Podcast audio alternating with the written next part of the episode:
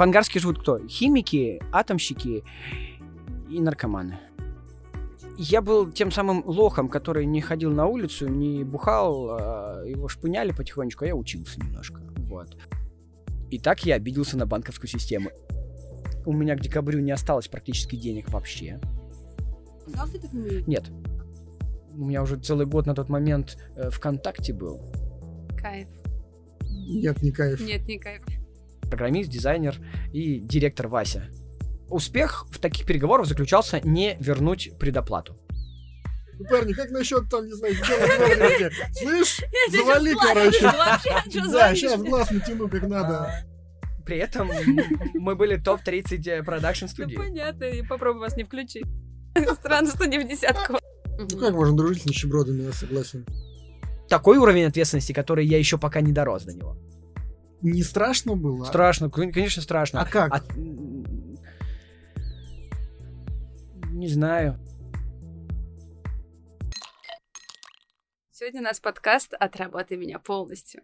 Всем привет. Всем привет. Привет. И сегодня у нас замечательный гость с очень интересной биографией, как и, в общем, обычно у нас всегда очень интересная биография, но сегодня прям удивительный человек, который родился где-то очень далеко. Мне сегодня Глеб пытался объяснить, где это, если честно, я э, там никогда не была, поэтому мы, наверное, начнем вообще там с твоих истоков, если ты не против, и закончим тем, чем занимаешься сейчас, потому что, насколько я понимаю, ты и в маркетинговой истории поработал, и в Да. тревеле теперь Да. поработал, и родился где-то под Иркутском, а сейчас ты в Москве, сейчас мы вообще в центре Москвы, поэтому весь путь сейчас обсудим в деталях. А, Всем привет. Меня зовут Кирилл. а, Фамилия у меня Балахтин. В Фейсбуке можно меня найти. А если вдруг вы увидите там еще одного Кирилла Балахтина, э, я с усами.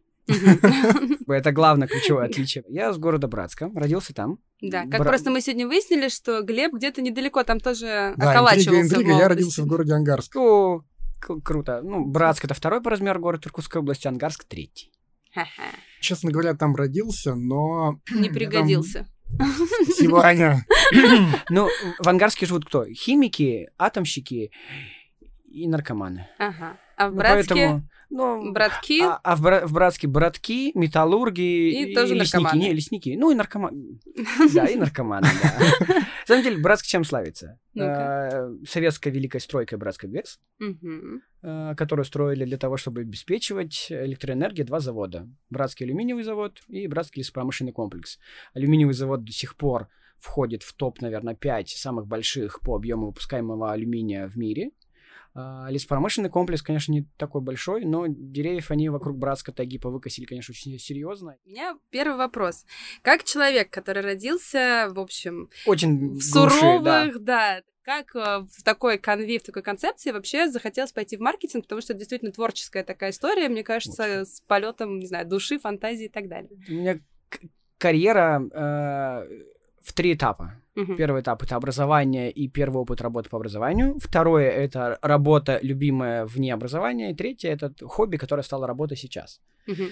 Первый этап. Я по образованию, я закончил Байкальский госуниверситет экономики и права, я по образованию банкир, второй высший специалист по налогообложению, я такой э, мечтал с класса с восьми, не, в восьмом классе мечтал археологом стать, потом как-то это все быстро сменилось и решил стать банкиром, и я так ушел к этому активно. А Вот представляете, я Братск, школьник, и банкир. Мгм. Ну, мечты, как бы кто-то кос- космонавт, кто-то деньги считает.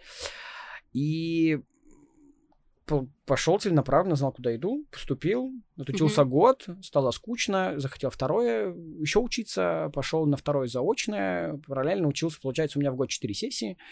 Я работал с третьего курса в Сбербанке по образованию уже, я работал в отделе банковских карт, и на полставки полдня ты учишься очно, потом идешь вторую половину работаешь, э, вечером КВН, танцы, чем, ты, чем я только там еще не занимался. А И- большая вот именно тусовка единомышленников была? Да, Большая? да. Просто да, я не знаю, да. может быть, мне так повезло, но у меня почему-то именно какие-то все знакомые, которые сильно ограничивают свой круг а, интересов, именно выпить, покурить по факту и там, может быть, потанцевать где-то. Именно вот почему-то Я там. был тем самым лохом, который не ходил на улицу, не бухал, а его шпыняли потихонечку, а я учился немножко. Вот. Что повлияло? Это семья или, или как так Я вот на сложилось? самом деле, ну, наверное, семья, Мгм. наверное, семья, э, относительно бабушки, ну, которая вот, она меня очень много воспитывала в детстве, это мамина мама, и она мне всегда давала много свободы, и, наверное, из-за того, что она мне много свободы дала, она не баловала, а давала свободу. Вот э, есть разница, вот такая mm-hmm. воспитание.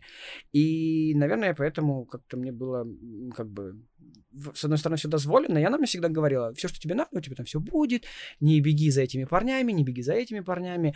Да, детство там безусловно, и гитары, и пивко попробовал, и получил от папы, но как-то mm-hmm. меня, может, не тянуло. И mm-hmm. университет меня окончательно в этом поставил Убедил. так на место, независимо от того, что я жил отдельно, снимал квартиру, как бы от родителей, самостоятельно зарабатывал деньги с 17 лет, и как-то такой угу. образ жизни был у меня такой уже серьезный, такой взрослый человек. И поработав в банке, ну, а как? Я банкир, я же не могу mm-hmm. пить пиво и работать в банке. И вот. Ну почему? У многих прекрасно получается. Иногда даже прям одновременно. Нет, вот мне тогда было стыдно, наверное, на самом деле, перед бабушкой и перед мамой. Ну, то есть у меня была ответственность такая вот, воспитывала я в себе ее. И потом в какой-то момент я понял, что в банке скучно. Э, в Сбербанке. Ну, как-то я вот там третий курс поработал, там четвертый курс, пятый курс, дипломка. Э, у меня там серьезная тема по диплому, и меня приглашают неожиданно э, идти работать в администрацию города Братска в комитет финансов, в отдел ага. бюджетирования. И дали мне э, работу, которая потом послужила в итоге. Я сменил тему диплома и сделал себе по своей работе диплом. У меня было пути укрепления э, муниципального бюджета. Я сравнивал исполнение бюджета Братска и Ангарска, к слову. О, прикольно. Да. То есть ты какое-то время был чиновником? Да, ну, корочки не было, но я работал в чиновничьем а окружении. А что да. значит пригласили? Мне кажется, туда же не приглашают. Туда если, же... если ты на факультете, факультете где-то зазвездился, а много преподает действующих специалистов. Mm-hmm. И как-то так получилось, что вот э, Машура Марина Викторовна, Марина Викторовна, боюсь ошибиться с отчеством, но, по-моему, вот, она меня, она преподавала что-то у нас, uh-huh. а, на факульт... на, на, на, она вообще на кафедре, даже не только у меня прям. И она, да, как-то так получилось, у кого-то что-то спросила, и ко мне пришли в университете и сказали, пойдешь uh-huh. вот к ней. Я говорю, пойду. Вот идешь завтра на шестой этаж. Да, идешь завтра на шестой этаж в администрацию и как бы. А чем завлекло? Это же как-то обычно сколько а, Тем, что я потом в резюме напишу, что я работал в администрации города. Вот, не более того. Я думаю, а могу ли я загадать сейчас желание, находясь между двумя бывшими почти чиновниками? Или это недостаточно? Смотря какое желание, знаешь. Если про деньги. Про государственные. Про государственные деньги, да, да. Я подумаю. Буду загадывать. И да, я вот по сути, моя работа была, я писал пояснительную записку к исполнению бюджета. Это было прикольно, да, хороший опыт. И как потом? А, а потом моя руководительница ушла, и я ушел. А-а. Все просто. Все Там... из-за женщины. Э, да. Все виноваты. Во всем виноваты женщины. Я ушел к другой женщине. А, это, э, ну, это, так, это нормально для мужчин, в принципе, тоже поведение стандартное. Я ушел в соседнее здание, да. Соседней женщине. Соседнее здание, э, спустился, пришлось спуститься с небес, там шестой этаж, спустился на второй этаж, и ушел, прошел собеседование в Райфайзенбанк. Все опять банк. И опять банк. Ну, то есть я уже закончил университет, получил диплом, я уже такой прям... Молодец. Да, а потом я работал в Райфе, а потом получился АХ. Я попал в сокращение. О. Э, да, я отработал там почти полгода. А ты кричал, да вы знаете, кого увольняете? Да, да, да, да. да. Потому что увольнение было странным. Взяли, ну, нам сказали, у вас 60 сотрудников, но ну, 20 сотрудников нужно убрать. Угу. Ну, просто вот идет сокращение. Бывает. Вот. И взяли, отсортировали всех в Excel. По фамилиям? Кто... Нет, кто меньше всех отработал. А. И а. всех, кто меньше отработал, их просто выплатили всем пособие, все как бы вообще, все, все, все четенько. Угу. Вот, но ни с кем вообще диалог не вели, э, никто не пытался уговорить, договориться, не получилось бы. Угу. И так я обиделся на банковскую систему. И тут у меня завертелась нормальная, интересная жизнь, и вот тут я почувствовал только вкус жизни, потому что я э, плюнул э, на все. Это, а я еще, это было все в братске. Вот. И я, я раздал деньги по долгам. Ну, как-то у меня так получилось, что это, было, это был декабрь. У меня к декабрю не осталось практически денег вообще. Мгм. А я хотел работать. Я попытался в Братске в пару банков устроиться, но меня не брали, сокращение, это был конец 2008 года. А, ну да. Да-да-да, это слушай, же как раз был самый-самый такой пипец был. И я окончательно утвердился, все, в банках я не работаю. И я, у меня была норковая шапка. Помню, не- у вас не было никогда в детстве не видели? Вот, знаете, такая вот до, домик такой. Ну, в Сибири, наверное, все ходили. Вот, да, такая С ушами. с ушами, да. Да-да-да. Вот, и мы уши вот так еще поднимали, чтобы модным ходить. Вот, наверх. И э, Так очень модно. да, и я эту шапку пошел, заложил в ломбард, за какие-то там тысячу, по-моему, 700 рублей, купил билет э, на автобус в Иркутск и уехал в Иркутск к своему товарищу. Мгм. Вот, Воу. да, и, все, и я тут почувствовал еще большую ответственность перед родителями, перед собой, э, перед э, бабушкой, перед всеми вообще. Мгм. И это было первое путешествие. Это было второе путешествие. Первое было в школе, ну, наверное, самостоятельно такое первое, потому что первое, второе. Откуда тогда друг в Иркутске, если это первое путешествие? Я РСМщик, Российский союз молодежи, такая организация, Мгм. сейчас, наверное, есть, нету, Не вот, знаю. раньше была. Это такая некоммерческая, не политическая организация, ну, как не политическая, вот, э, которая э, имела представительство там в 20, по-моему, регионах России, или там 40, занималась отдыхом детей. И я, например, состоял в РСМе на тот момент, отдыхал в летнем лагере на Байкале, М. э, в группе, ну, типа, вот Мгм. собирают, э, и там такой палаточный лагерь. И я вот в, шко- в школьные времена ездил в этот лагерь, Мгм. вот, на Байкал. И я вот как оттуда, все, у меня, в принципе, все, наверное, друзья в Иркутске, так или иначе, изначально с РСМ, там, сам РСМ находился как раз в Иркутске. В Вот. каком возрасте, получается, ты уехал? 22. 22. 22. Я Да. правильно понимаю, что у тебя был там друг, и больше не было ничего? Вообще ничего не было. Абсолютно. А он знал, что ты к нему едешь? Нет. Ага. Сюрприз, сюрприз. Да, он не знал. Декабрь, просто Новый год. Да, декабрь, Новый Да. год, он не знает. И я приехал, написал ему, так-так, я в Иркутске. Давай встречаться.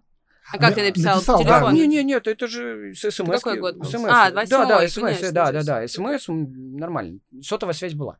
Вот, телеграмма не было, как говорится. Но смс никто не отменял. А, у меня уже целый год на тот момент э, ВКонтакте был. Ого, Я- это уровень. это же Там вот можно это- все. это- В Москву надо было ехать сразу У кому-нибудь. меня в Москве было два знакомых с РСМа тоже. Вот, Мгм. ну, такая вот история Мгм. там. Типа.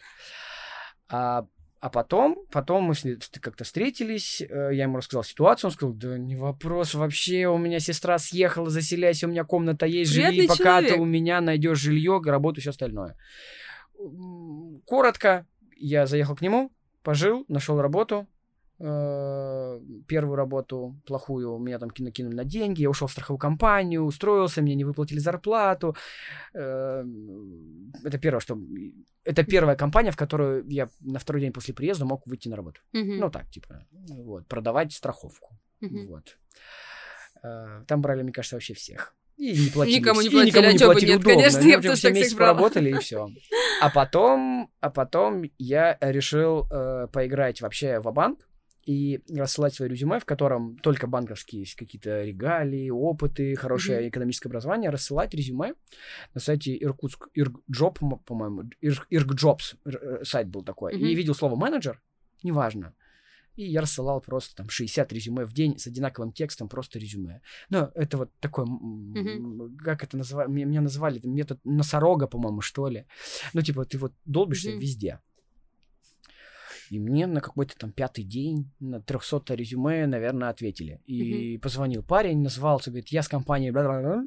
Мгм. Я такой, какая, какая компания? Он. Ну, не понимаю название. Наконец-то позвонили так долго. Да, да, да, да. Он говорит, вы нам нравитесь, приходите, нам нужен... э, Вы. не- должность называлась э, по помощник в, в отдел адми- административный отдел. Мгм. Короче, это типа специалист по делу производства. Мгм. Я такой, я не понимаю, что мне надо. Ну, как Мгм. бы бумажки умею вроде перекладывать. Прихожу, прихожу. Помещение, это такой старый двухэтажный купеческий дом в Иркутске, э, который разваливается, такой прям э, Мгм. старые окна, старая дверь, абсолютно пустая комната с огромным количеством окон. Э, Стоят два или три стула, три или четыре стола, и сидит лысый, высокий, бородатый чувак за пластиковым макбуком. А я на картинках только это видел тогда. Мгм. Я такой, о, какой модный. И он говорит, рассказывает, вот э, мы компания, называлась она продюсерский центр Wildlife. Мгм. Э, ребята, это был, по сути, продакшн в Иркутске, который делал съемки классных э, рекламных роликов на субподряд для московских агентств. Мгм. Ну, и были свои прямые клиенты какие-то, да. И я пришел туда, по сути, помогать перекладывать бумаги, договоры единственному менеджеру по продаже. Компания была два основателя и девочка Лена, специалист по продажам. Все. А лысый это кто? А Лысый это был production-директор Мгм. технический директор. Вот. Он как раз отвечал вот за все производство, и был второй Денис, который отвечал за деньги. Мгм. Я полтора года там отработал, вышел оттуда руководителем отдела продаж и со своей командой в 7 человек, которая в Москве сейчас, двое из, из моей старой команды в Москве сейчас занимают высокие посты. Мгм. А, например, одна девушка сейчас а, пиар-директор Armani Russia. Круто. Она работала Ого. в моей команде 10 лет назад. То есть прям вот вообще случайно Да. задуло. Да, Вот это хороший, да. хороший совет. да. Шлите всем все Да, и да, вообще. и я, это офигенная команда э, с офигенными специалистами. Мы делали крутые проекты, снимали в Иркутске вирусные ролики для московского NetByNet провайдера. Мы бегали с фиолетовыми проводами по Иркутску, снимая ролики очень классные. И в главной роли снимался человек, который сейчас, когда он был вообще студентом неизвестным, просто, просто Дима Мироман. А Мгм. сейчас он выпускает книгу про иркутского бабра, занимается историей Иркутска, и вообще такой очень крутой чувак, и один из самых востребованных ведущих в Иркутске. Мгм. Вот. И вот вспоминая эти годы, когда мы... Все делалось на коленке. Мы продавали за миллионы рублей рекламные ролики.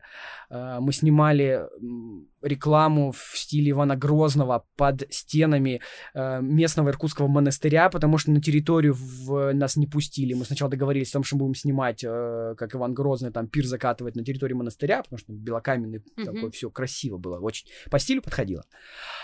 А в какой-то момент, когда мы приехали с огромным чемоданами оборудования, там серьезные операторы и все, актеры драматического иркутского. Мгм. Нам сказали, ой, знаете, нет. Вы под наши стены не подходите. И, и- и для нас это, понимаете, это шок был. Э, Мгм. Ну, мы с обратной стороны под стенами. Ну, стена-то как бы... И там белое, и Крупные планы, да, белое все, тут деревца. И мы сняли, выкрутили, сделали, сняли ролик, и по Первому каналу крутилось, и мы гордились этим. А так выстрелило, потому что конкуренция была не очень большая в то время, или за счет чего? Э, Тогда только зарождалось понятие э, регионального продакшена на субподряде. То есть тогда, сейчас очень много видеопродакшенов. В Москве очень много. В, ми- в мире, в Москве, Подмосковье, везде. Ну, то есть компаний много. Десять лет назад нас было таких, ну, в Иркутске две компании всего, Мгм. которые могли выиграть любой московский тендер вот так. Просто из-за цен. цен. Э, Мы э, А по иркутским- качество-то за кайф. счет чего? ну, Потому что, ну, у нас, например, э, в команде нашим одним из главных операторов был Николай Тарханов. Э, Мгм. К сожалению, нет великого человека уже в живых, но Коля э, работал оператором в очень крупных экспедициях э, из Трижемского по всему миру. Они в Африке снимали, где-то в Боливии. У нас много режиссеров талантливых. Просто талантливые кадры, которые по иркутским меркам брали много денег, по московским меркам брали очень мало денег. И А- мы зарабатывали на разнице. Я имею в виду, откуда они появились? Какое-то обучение было? Ты проходил какой-нибудь дополнительный? Просто, Нет. просто самородки такие? Просто все как-то вертелось, завертелось, да, да, Ну, да. Я сейчас хотел спросить, потому что, ну, так вышло, что у меня большая часть жизни прошла в городе Тула, и, ну, там не то чтобы прямо как-то все это всерьез, но у меня есть много знакомых, которые хотели бы как-то участвовать в чем-то типа продакшена, в Туле этого нету. Ну, как бы, ну, наверное, дело действительно в большом гэпе по деньгам. М, Да, и стулы все сюда прибежали. Да. Вот все. Тут близко, тут 200, 200, 200, 200 километров, ну, поэтому и, все, да. Недалеко бежать. Да, да. А там 5000 километров, э, своя экосистема, свой мир. А, чем мы, например, еще выигрывали? Мгм. Мы снимали для Волга Телекома, тогда, по-моему, еще компания, потом Рос, Ростелекома поглощена была, или для Мотива. Оператор был такой сотовой связи Мгм. в Екатеринбурге. Мы для них снимали экстремальные ролики с вертолетом на Мамае. У нас горы, снег высокий, вертолеты дешевые, не как на Кавказе или где-то еще. И мы могли за 160 тысяч рублей взять вертолет и полдня съемочного отснять. Бабушка гордилась? Гордилась. Мгм. Да. А как, то есть, показывал, что вот это я снял, это я придумал, или как это было? А, Она уже была в очень таком тяжелом в то время состоянии, когда она уже, она слушала, Мгм. говорила да, да, да, я тебя понимаю, горжусь, но уже я думаю, что она... Ну, просто была рада, что да, это да, хорошо. Да, да. Мгм. Мне мама до сих пор меня иногда пилит за то, что я бросил карьеру бан- банковского Ну, это, сотрудника. это классика. Да, она такая, Подожди, а «Вот как это занимаешься, занимаешься какой-то там ерундой. Тут ролик, там, вот вертолет, там чувак прыгает, это все. Это все ерунда. Сидел в банке, Да, да, да. В тепле бы сидел. Сколько, просто, простите за прямой Да. вопрос, сколько в Сибири в банке можно было в то время заработать денег? А, Я увольняюсь из Райфайзенбанка э, на позиции просто менеджера по работе. с- Я тогда пифы продавал. Консультировал компании крупные и богатых людей по паевым фондам. Э, Без премий, без всего я получал 17 тысяч рублей. Мгм. Это была зарплата выше, чем у всех моих друзей. Мгм. Да. Да, в администрации города я получал 9. Кайф. Нет, не кайф. Нет, не кайф. Да. Средняя зарплата в Братске э, в то время была 7200 рублей. Однокомнатная квартира, аренда однокомнатной квартиры стоила 2200 рублей. Вот это В кайф. месяц? Сейчас 6000 рублей в месяц. Представляешь? А, То нет. есть в Москве можно снять одну хату, а там можно снять 10. Да. Э, Нет, 12. Да, больше. И они будут, конечно, лучше, чем э, однуха в Москве за 35. Круто. Да. Но э, только сейчас, став взрослым, я начинаю понимать, а как же вы задаваться вопросом, как выживали? Да, квартира стоит 2,5 в аренду, но апельсины, мясо и помидоры стоят так же. Мгм. Ну, то есть у тебя обычный прожиточный минимум с точки зрения продуктов, одежды, магазины же те же самые, Ну да. цены ну, Да, как бы те же самые, все то же самое. Ну да, И- проезд стоит 12 рублей в автобусе, окей, ну и, и чё? И как, правда? Не знаю.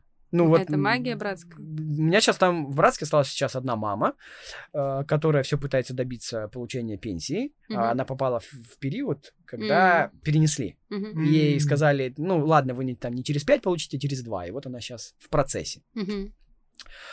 Я, вот у нее пенсия будет 5000 рублей. Я всегда ржу над этим. Ну, типа, мам, ну, ну что это такое? Ну, потому что и, и я отправляю ей деньги, она как бы она ни- никогда ни, ни в чем не нуждается, но всегда экономит. Вот у нее, по сути, безлимит. Сколько, ну, я знаю просто, сколько она потратит. На карте у нее безлимит. И она всегда экономит. Ну, типа, а вдруг, а черный день, а вот я мари... Ну, это варенье закатаю. Я говорю, вот, вот воспитание. Все на черный день. Я говорю, наслаждайся, вот тебе сейчас столько лет, ты осталась одна, у тебя нет забот, ничего, А перевести? наслаждайся.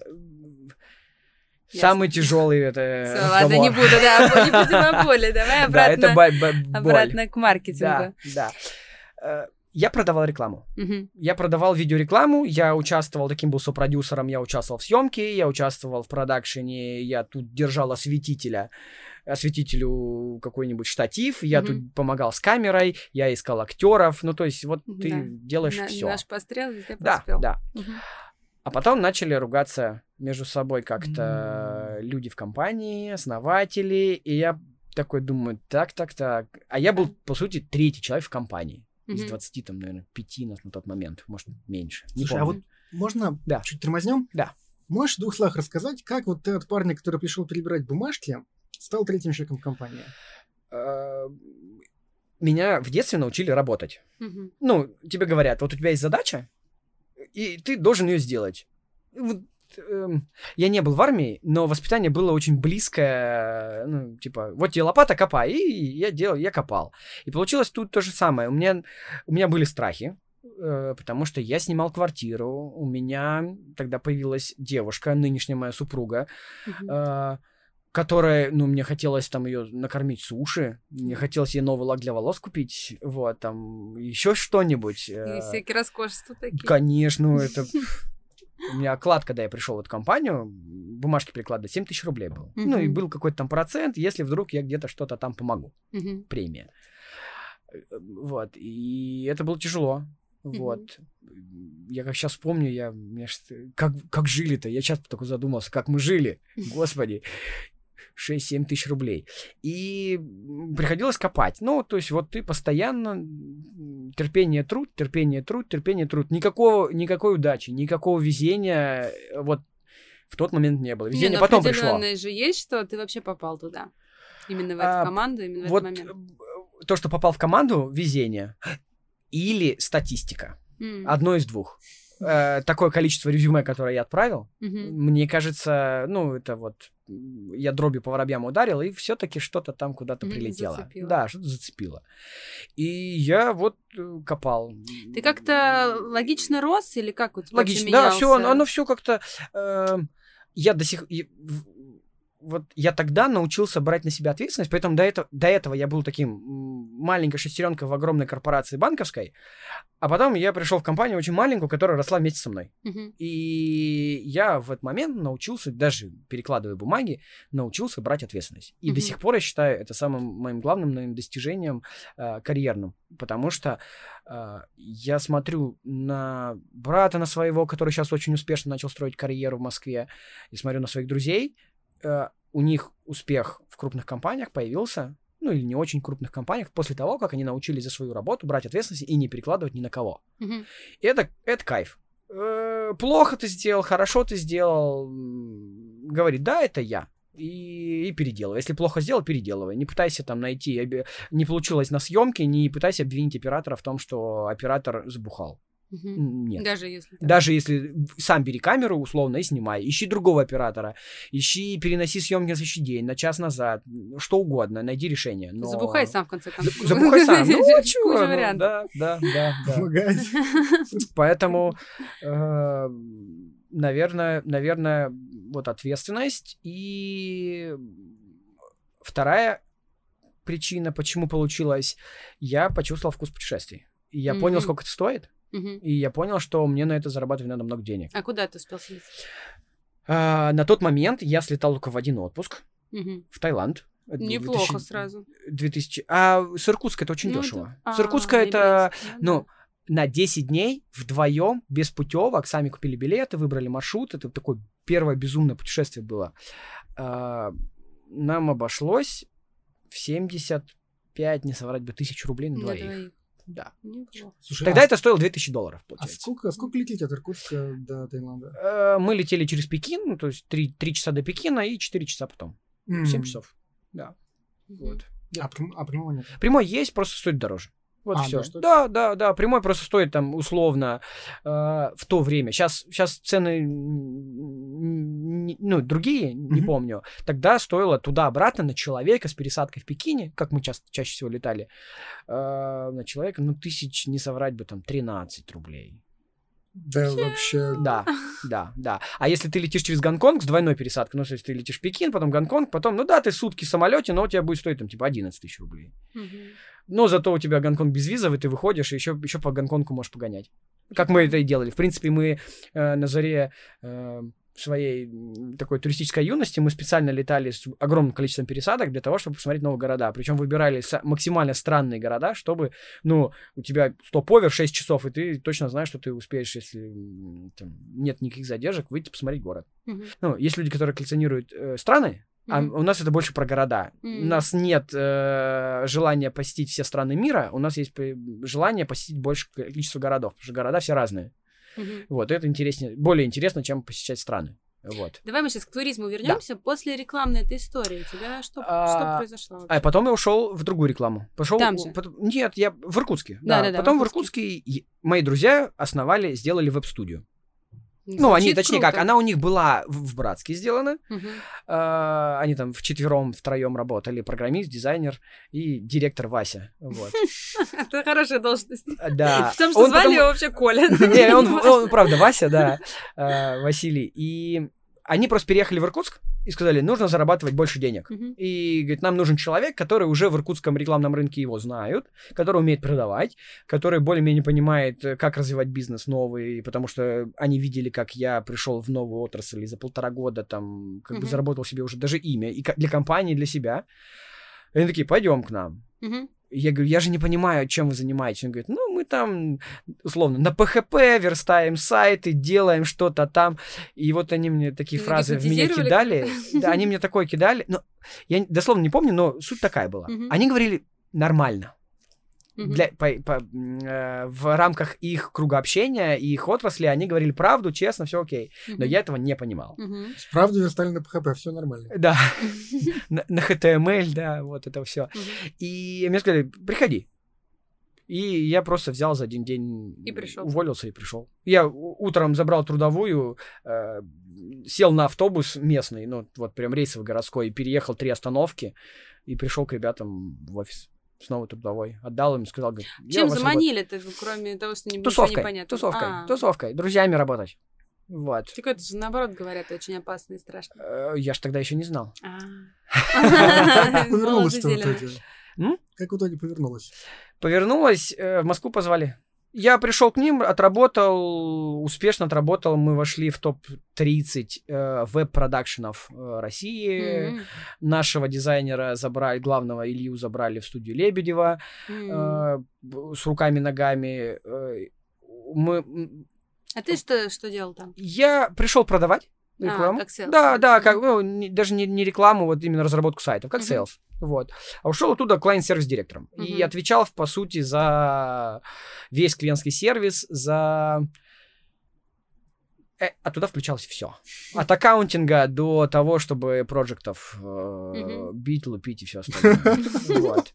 И я, я, я, я помогал и деньги считать, и чаще всего меня использовали как переговорщика. э, ака- аккаунты СЛЗ меня брали как с- переговорщика в сложных ситуациях. То есть Мгм. мо- мне платили много денег за то, что я приезжал там, например, э, в Москву. У нас были клиенты в основном Запад здесь, вот, э, Москва, Питер, сидя в Иркутске.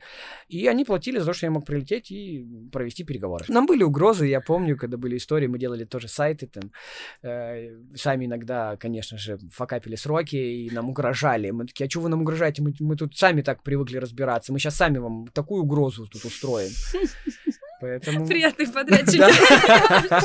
Подожди, то есть ты приходишь разбираться с чуваками, которые профокапились. Ну, парни, как насчет там, не знаю, сделать дворники? Слышь, Я тебе сейчас глаз выжгу вообще, что Да, сейчас глаз натяну, как надо. А, Ну, при этом мы были топ-30 продакшн Ну, студии. понятно, и попробуй вас не включить. Странно, что не в десятку.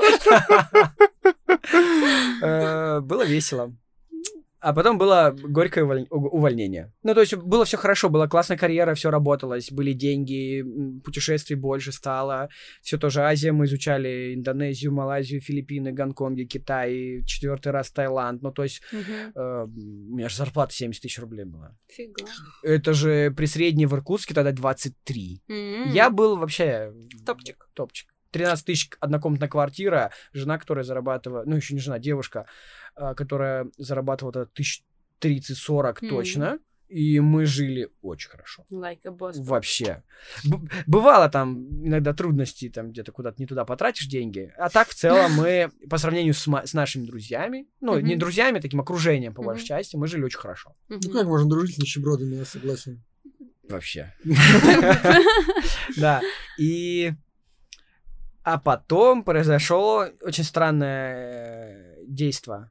Мне ночью, ну, это типа 11 или 12 часов вечера по иркутскому времени, просто незнакомого номера позвонили, сказали, Кирилл, привет, э, меня зовут э, Александр Яковлевич, и мне ваш номер дал ваш очень хороший знакомый Григорий, как-то по отчеству, вот, я даже ну, не Мгм. понимаю. И он сказал, что вы ищете работу. Мгм. Я говорю, вас обманули. Ну, типа, я не знаю, кто такой Григорий там такой-то, и работу я не ищу. Ну, и как бы я хотел просто завершить, по сути, разговор. Он говорит, «Э, уточню, моя фамилия Школьник, и на самом деле, может быть, он неправильно вас понял. Э, я ищу сотрудника себе нового компанию, я перезагружаю компанию, и Мгм. нужен человек, который э, сможет э, что-то привнести новое в нашу команду. Звоню я вам из Москвы. Мгм. И я такой, ну, я не понимаю, куда, что, зачем, почему. Я говорю, а можете мне перезвонить чуть попозже? Он говорит, ну, А типа, он и так ночью уже звонил, да, поэтому да, к да, утру. Да, да. Ну, я не понимал, что происходит. Вот.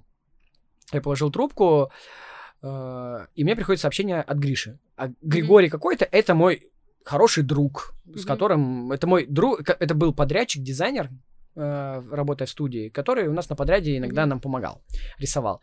А, И мы с ним как-то так, любители по пивку выпить, и вот Мгм. так мы с ним задружились, и он из подрядчика стал хорошим другом.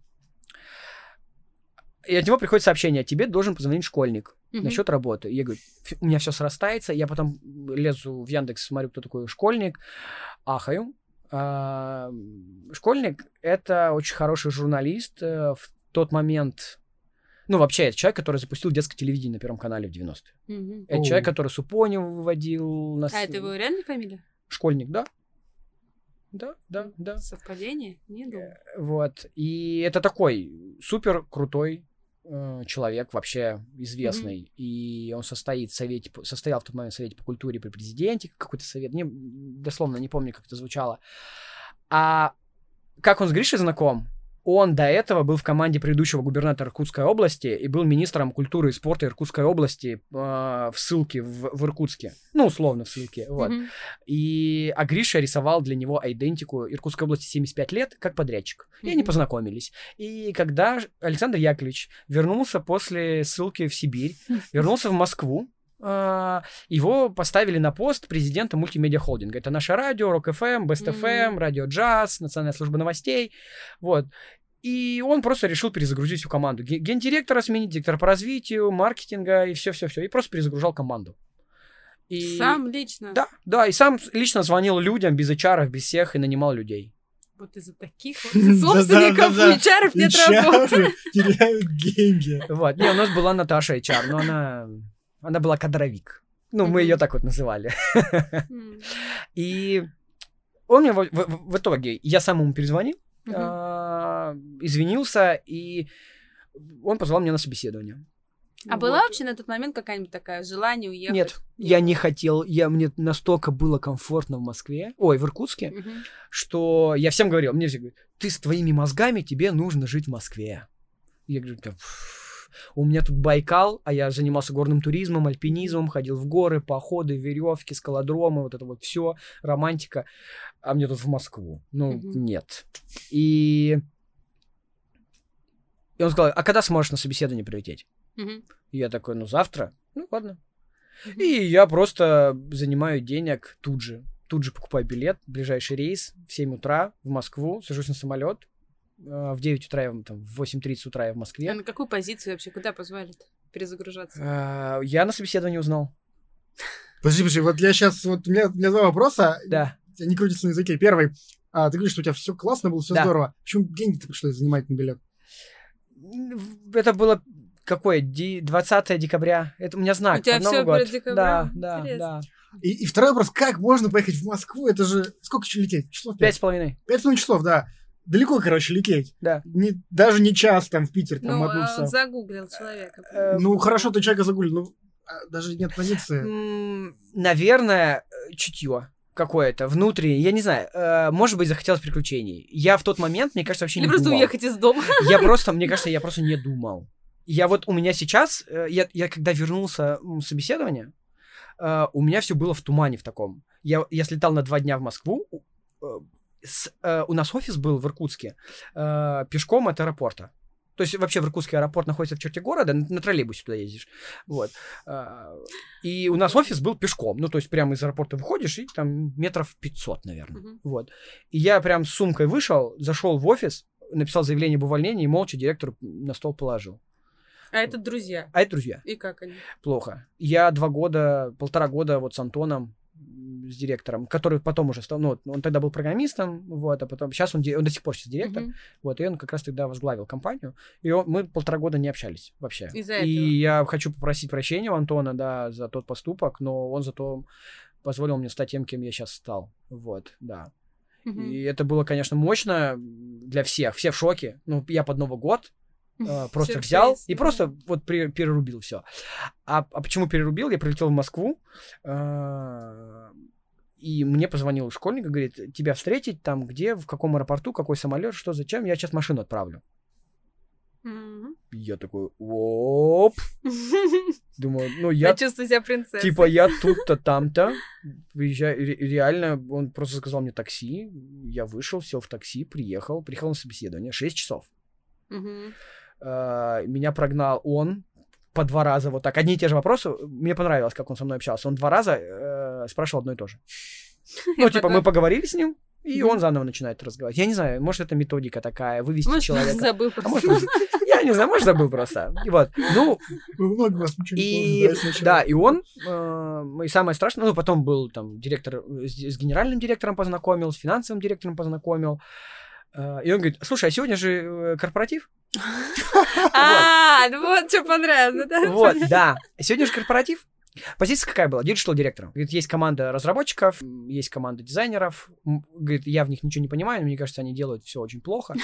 А, Типа, э, ну, нужно все перезагрузить. Мгм. все сайты, соцсети, наладить оффлайн to онлайн, интеграции с а, классическим маркетингом. Ну, А и- ты это понимал сам? Или ты тоже сказал, я ничего тоже не понимаю, но реально Я руками никогда этого ничего не делал. А, Я делал только условно. Я понимал, как переделать сайты, я понимал, как развить группы в соцсетях, потому что это одна из услуг нашего агентства была на Мгм. тот момент. Но как совместить это с классическим маркетингом, с отделом, как нам дружить, как нам делать, например, оффлайн онлайн рекламные кампании. Ну, то есть я должен был придумать какую-то механику в онлайне, которая сочетается с оффлайновым, э, с FM-вещанием, а еще в оффлайне, прям в классическом оффлайне, где-нибудь на какой-нибудь площадке должно быть мероприятие, и это все три части соединены. Ну, первой соединительной частью был, я делал первую YouTube-трансляцию нашествия фестиваля Мгм. на YouTube. Круто. Вот. В тринадцатом году. И вот меня сказали, тебе нравится позиция? Я говорю, позиция безумная. Говорит, и он мне такой в ответ, а сколько денег хочешь? И, и тут у меня случился, ну, такой, типа, эм, помню, как мне рассказывали на каком-то условном корпоративном тренинге, ну, когда вот ты, компания Мгм. собрался, и какой-то умный человек пришел и, чего- умничает. чему, чему-то, чему-то учит. Я всегда это все игнорировал, но в памяти некоторые вещи остались. Ну, один тост запомнил. Да, один- да. А, И это было такое, типа, если вы не хотите увольняться с предыдущего места работы, а, попросите зарплату минимум в два раза больше на новом, если вам дадут, соглашайтесь. Логично. И я такой говорю, ну, типа, в два раза больше, чем я сейчас получаю. Он такой... 140. Да, да. А это ну, 13. 130, 135. Это 13 год. 13 год. 135. Он такой, норм. Я говорю, и оплата квартиры. Мгм. Ну, типа аренды. Он такой, не вопрос.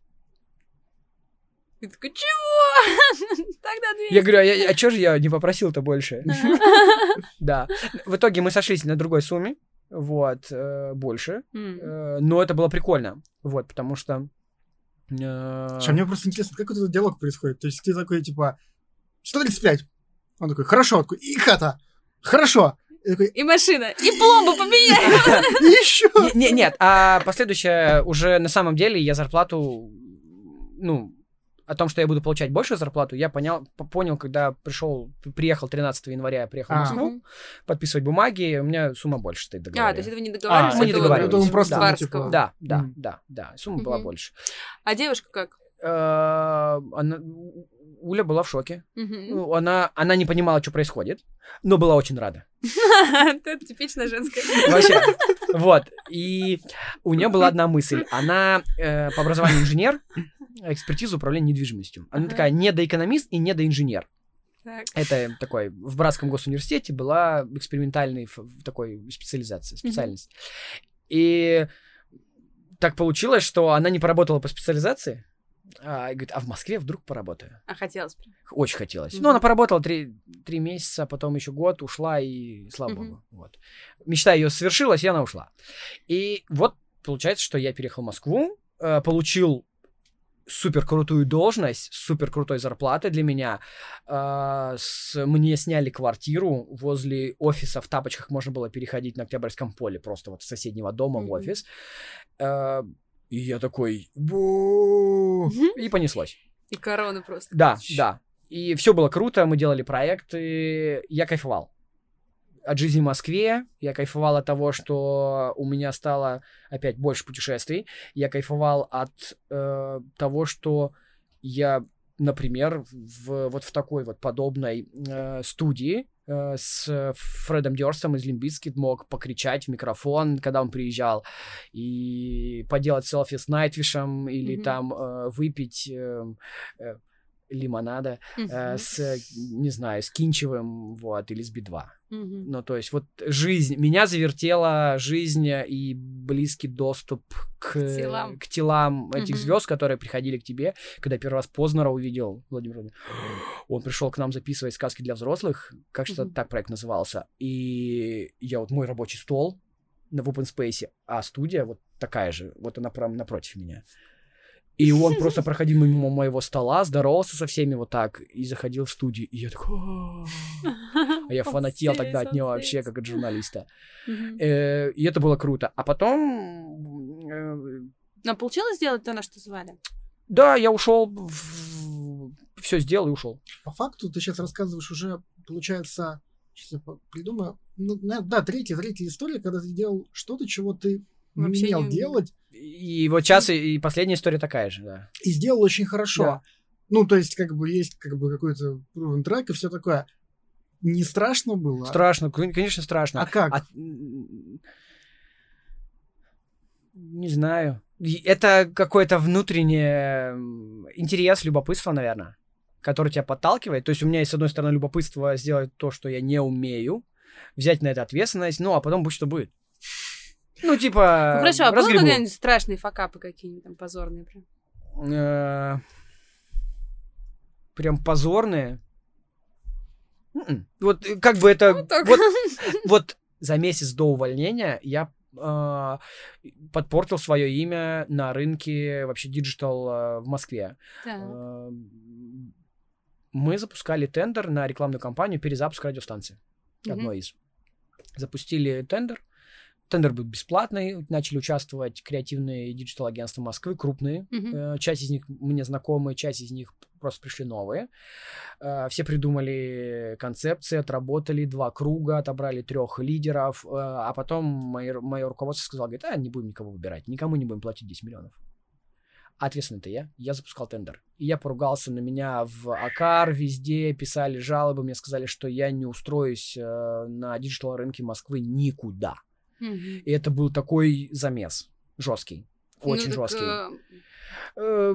Я... Не было понимания, что действительно есть как бы исполнители. Тогда, тогда были эмоции у, у людей. Mm. Вот. А после того, как я уволился, я встретился, ну, с большей частью людей, с которыми вот не получилось тогда. Mm-hmm. И в личной беседе я всем объяснил, что произошло. Тогда вот. я не понимаю, в чем такая интрига. Ну, условно, они же не платили деньги. А, они, они, они, это, это история про тендеры в, в рекламе. Если ты объявил тендер, выбери победителя. А если ты уже прошел два круга, когда у тебя люди э, отработали рекламные концепции на основе твоих комментариев. Они же могли не выиграть все равно. Могли не выиграть. Так, э, для этого и существует объединение, ассоциации, которые э, регулируют это все. Mm-hmm. Э, ну, в России есть АКАР, есть АЯП, которые занимаются тем, что в том числе регулируют подобные mm. вещи. Что это такое? АЯП IAB, Interactive Advertising Bureau. Это, а. это такая, не, ну, условно, некоммерческая организация, которая не зарабатывает чистых денег, но она занимается стандартизацией интерактивной рекламы. Это люди, которые говорят, вот баннер в рекламе, ну, на сайте будет 240 на 400 пикселей, а считать просмотры мы будем нажатие на кнопку play. Mm-hmm. И вот, э, то есть они делают стандарт интернет-рекламы. Mm-hmm. Вот, и, счит, и плюс они считают э, бюджеты, которые тратятся рекламодателями в год Ну, то есть они делают отчетом, барометр так называемый. Они говорят, в этом году рынок рекламы в интернете, ну, в прошлый год составил там 169 миллиардов рублей. Вот. Э, Его потратили там столько-то на э, там, контекстную рекламу, столько на видеорекламу, и вот они изучают и занимаются, там есть комитеты, вот я в свое, получается, там, последние там, три года был э, основателем и со- создателем и руководил комитетом по нативной рекламе в Аябе. Вот, я его создал, запустил, и вот мы делали стандарты по нативной рекламе. Я ушел в никуда, Мгм. я ушел, я уволился, уехал на Шри-Ланку отдыхать, вот, путешествовать, вернулся и спокойно начал искать работу. В той же сфере. В той же сфере, да, я искал то же самое, там же, и... Но у меня было так, я когда работал, ко мне приходил один офер на работу в молодой стартап, они были подрядчиком в какой-то момент у меня, когда я на радио работал, и они там, типа, говорили, приходи к нам. Мгм. Ну, это все было в шутку, как бы такое. И я приехал, поискал, походил по собеседованиям, тут хорошо, там хорошо, тут много денег, задачи скучные, тут веселые задачи, мало денег. Э, нужна была золотая середина. И мне там, чтобы свое эго немножко потешить, и должность не хотелось ниже, Мгм. хотелось быть уже, продолжать быть руко- руководить людьми, набирать команды, решать сложные задачи какие-то. А какой год это раз? Это 13 это Мгм. осень 13 года. И я написал ребятам вот в компанию Базула. И м, говорю, я так и так ушел, Мгм. хочу. Берите меня. Берите меня. Да. Они такие, приходи на собеседование. И мы, я сначала пришел, в тот момент Виталик был исполнительным директором. Вот, э, мы пообщались с ним, потом пообщался с командой, их там 8, по-моему, человек где- было, сидели на Большой Грузинской здесь. И э, потом с основательницей, с Наташей пообщался, всем мы понравились друг другу, договорились там по всем условиям, по оффера, ну, прислали офер, и я просто вышел на работу, как, ну, такой прям, честное собеседование, честно вышел на работу. Э, Дали должность интересную, ну, менеджеров почти не было, я был директор самого себя, вот. Э, я был... Директор Вася. э, директор Вася, я был директором по развитию бизнеса, вот. У нас, получается, там Ну, был по факту, кстати, то же самое, что в Иркутске. да, да, Мгм. да, по факту то же самое. Э, Только он, единственное отличие было, э, через месяц, наверное, после того, как я пришел, пришел полноценный директор по продажам. Мгм. И вот мы, и- и мы разделили обязанности, я готовлю, я, я бэк-офис продукта, Мгм. э, он лицо. То Мгм. есть он ездит на рынок, продает, а я та связка между селзом и разработкой. Я Это умел было интересно. очень. Потому что, первое, это технологическая платформа, Мгм. Второе, это стык между... Это было то самое связующее звено между агентствами и, и площадкой, на которой я работал, и Мгм. клиентской историей. Это технология, это стартап, это привлеченные деньги, это азарт такой прям вот. Ну, это прям вот как там через два года я начал смотреть сериал «Сили- Silicon Valley, Мгм. и я весь первый сезон, это то, что с нами было. Вот я смотрел Silicon Valley и говорю, да это же мы! Мгм. То есть это была прям история, как вот мы сидели вот в такой маленькой комнатушке, у нас бы офис не- было своего, мы снимали Коворкинг? комнату у русского продукта, вот огромный офис компании «Русский продукт», а мы у них комнату снимали. Да. Вот. И мы сидели, у, у меня, меня посадили на рабочее место в первый рабочий день.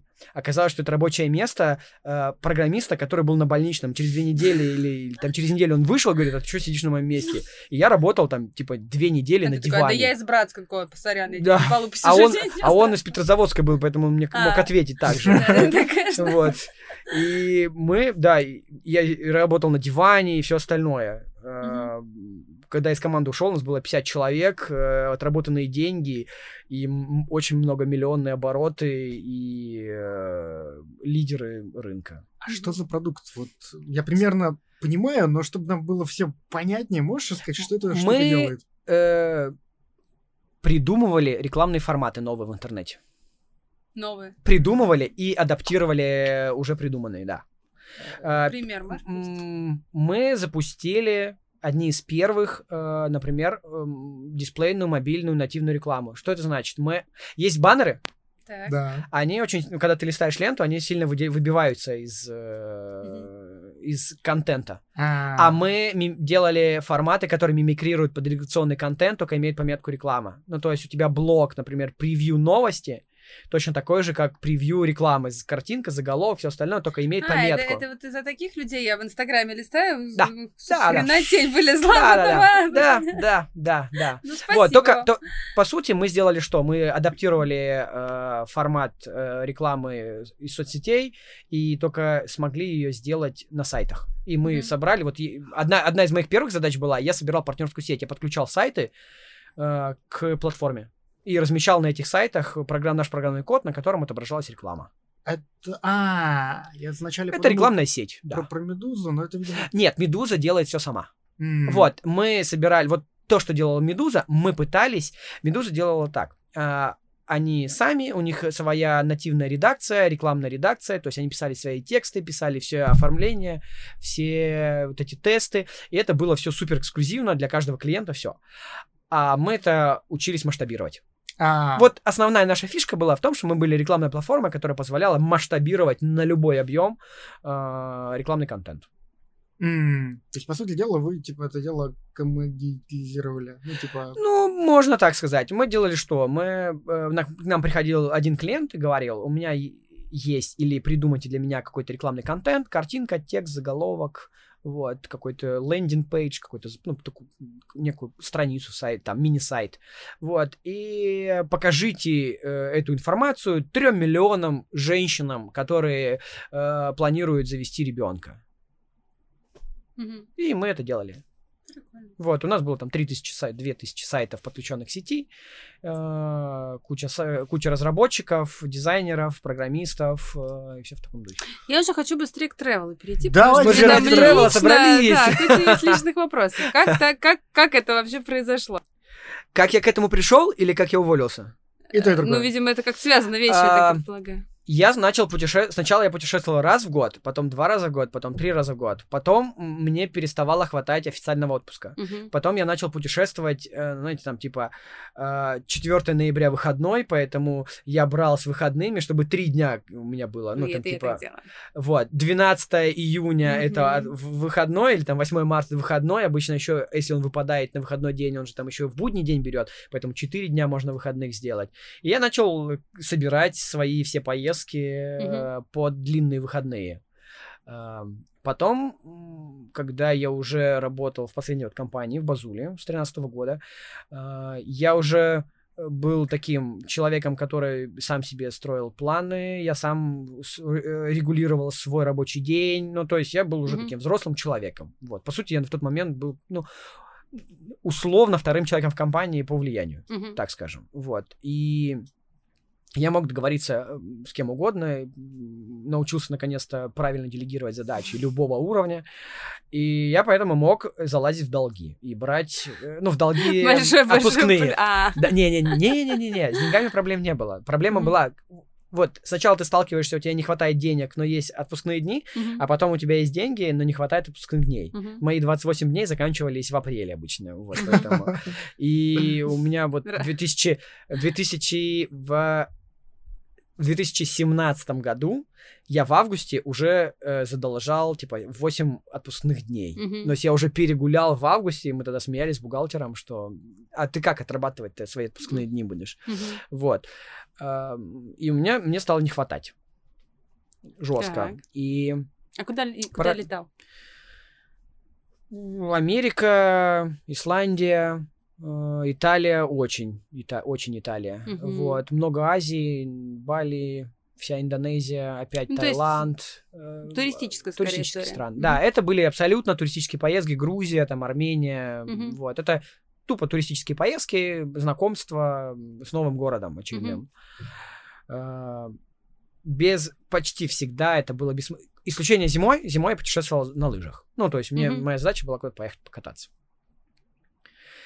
И параллельно я начал путешествовать. Я супер активно веду Инстаграм, хоть у меня там каких-то там полторы тысячи подписчиков, но они все такие Топчик. мои, мои, да.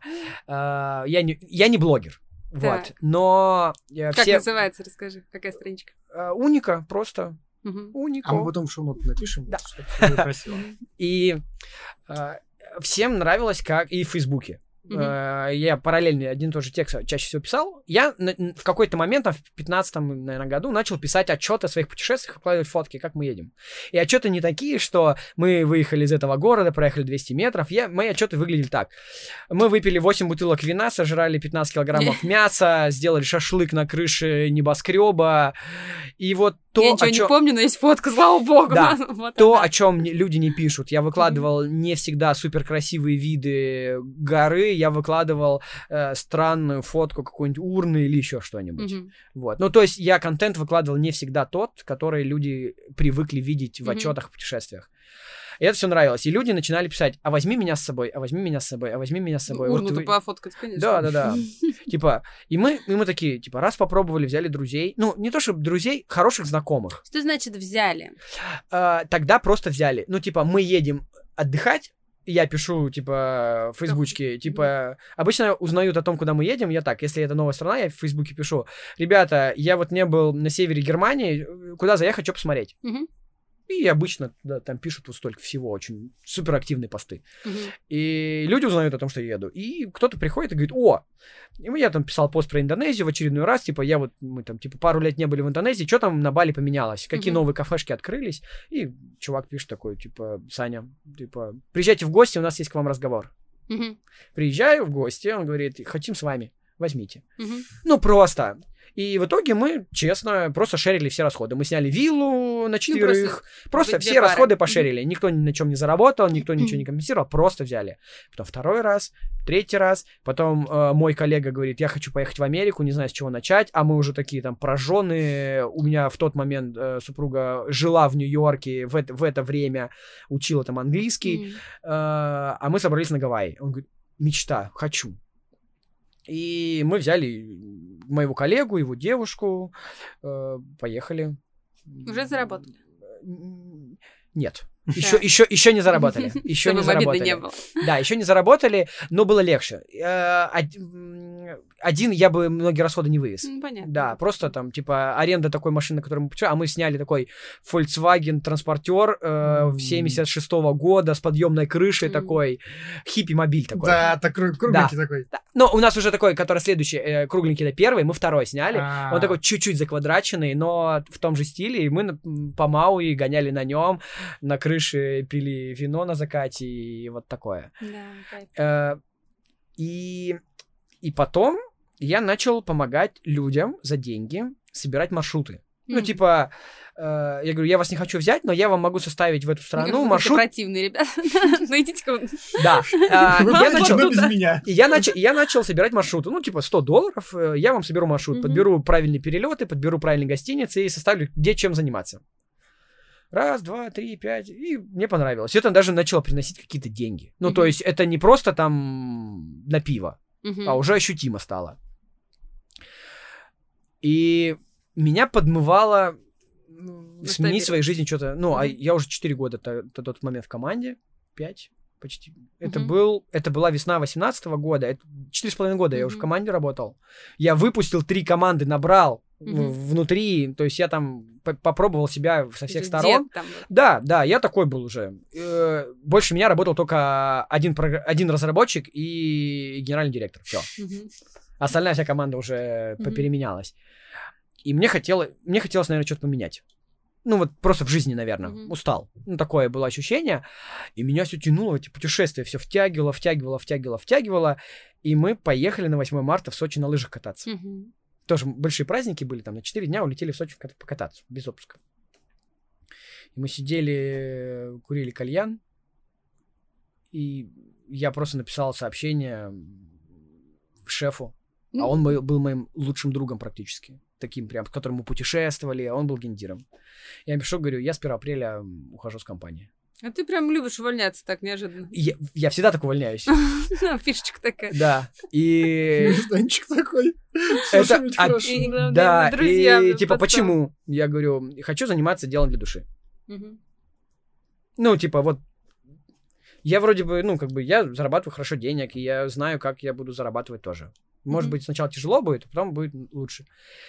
И э, я ушел в никуда. У меня была подушка финансовая. Мгм. Ну, то есть я какие-то были накопления, деньги. э, и но по сути ушел в никуда. У меня не было ни бизнес-плана, не было в тот момент, когда я писал заявление, у меня это было 8 марта, сказал 1 апреля, то есть у меня условно 3 недели. У меня не было на тот момент ничего вообще. Э, было желание попробовать себя в туризме Мгм. как-нибудь, с какой-нибудь стороны. Я пошел на собеседование в туристическую компанию. Мгм. Ну, э, я думал, что а вдруг, и, тогда еще не было мысли даже про, про стартап Мгм. свой. А, в одну, во вторую понял, что это не то, чем я хочу заниматься. Мгм. Ну, типа, нет. Не, не тот сервис, не, не, не, не те эмоции. Мгм. А, и я такой думаю, а чё? Ну вот запущу свои... Сейчас вот модно говорить авторские туры. Вот запущу свои авторские туры. Правильно. Типа, а чё нет? И, и- и я запустил. Я за, я за вечер пришел домой. Это вот я работал в офисе. Все нормально. Дорабатывал этот месяц. Э, Было 20, по-моему, 8 апреля или 29 апреля. Ой, марта, марта, марта, Марта. марта. 28-29 марта. Я пришел домой после работы, открыл ноутбук, э, зашел, набрал tilda.cc Мгм. и говорю, надо же делать сайт. Нужно делать какой-то тур и делать сайт эм, у меня не было названия, ничего не было. И я такой думаю, надо сделать туристический сайт. И я на тильде начинаю, ну, из-за того, что я так или иначе с вебом, с диджиталом Мгм. связан давно, у меня проблем с этим не, не ставило. Я накидал какой-то шаблончик там сайта, э, с путешествий у нас же фото... Жена у меня на, сло- на минуточку фотограф сейчас, Мгм. поэтому у нас путеше- с путешествий Мгм. фотографий вот столько. Я накидал фоточки о, о себе. Думаю, теперь Мгм. тур надо. Какой тур? Какую страну я бы хотел показать людям? Ну, то есть у меня был первый вопрос был какой? Не куда я хочу поехать, а какую Мгм. страну хочу показать людям? Исландия. М. С Исландией длинная история, потому что мы поженились в Исландии, у нас брак исландский, эта страна у меня вот, ну, тут сердечки. М. А, в Исландию.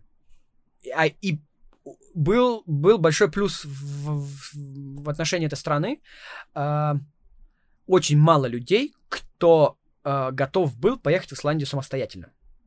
А, Люди делали туры, ну, это туристические компании делали туры. Это 50 человек на большом Икарусе, ну, на большом автобусе по трем главным туристическим локациям. Привезут тебя, и стоило это 250 тысяч рублей без перелета.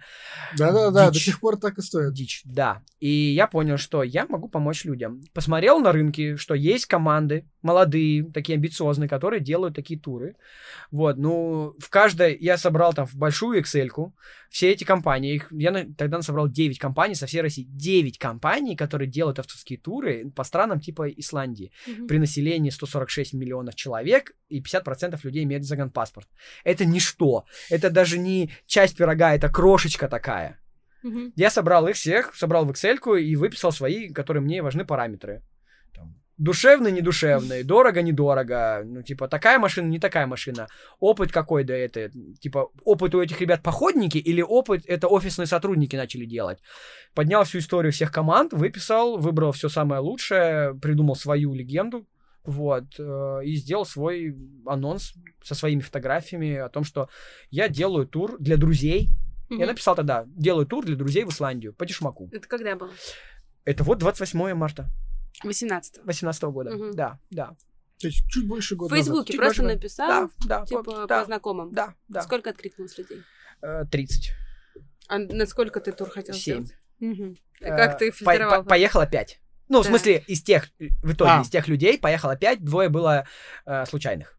Вот. Которые Нет, 30 кто-то- откликнулось. Клик, три- 30 Два- откликнулось. 23 ты сам Нет, слил. тогда, тогда они откликнулись, сказали, мы поедем, но когда дело дошло вносить деньги... А, то есть они думали, что настолько по дешмаку, что Да. им еще и доплатят за Да. это. Ну, Да, хорошо, прекрасно. 250 это типа ты уже ограничил дорого. По дешмаку Исландия сколько?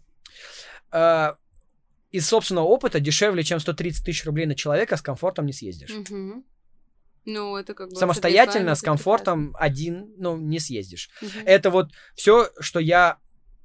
помо- э, Откуда эта цифра взяла? Я сам никогда так не ездил. Вот. Э, Это я помог людям сделать такую поездку Ты для с ними себя. ездишь сам или нет?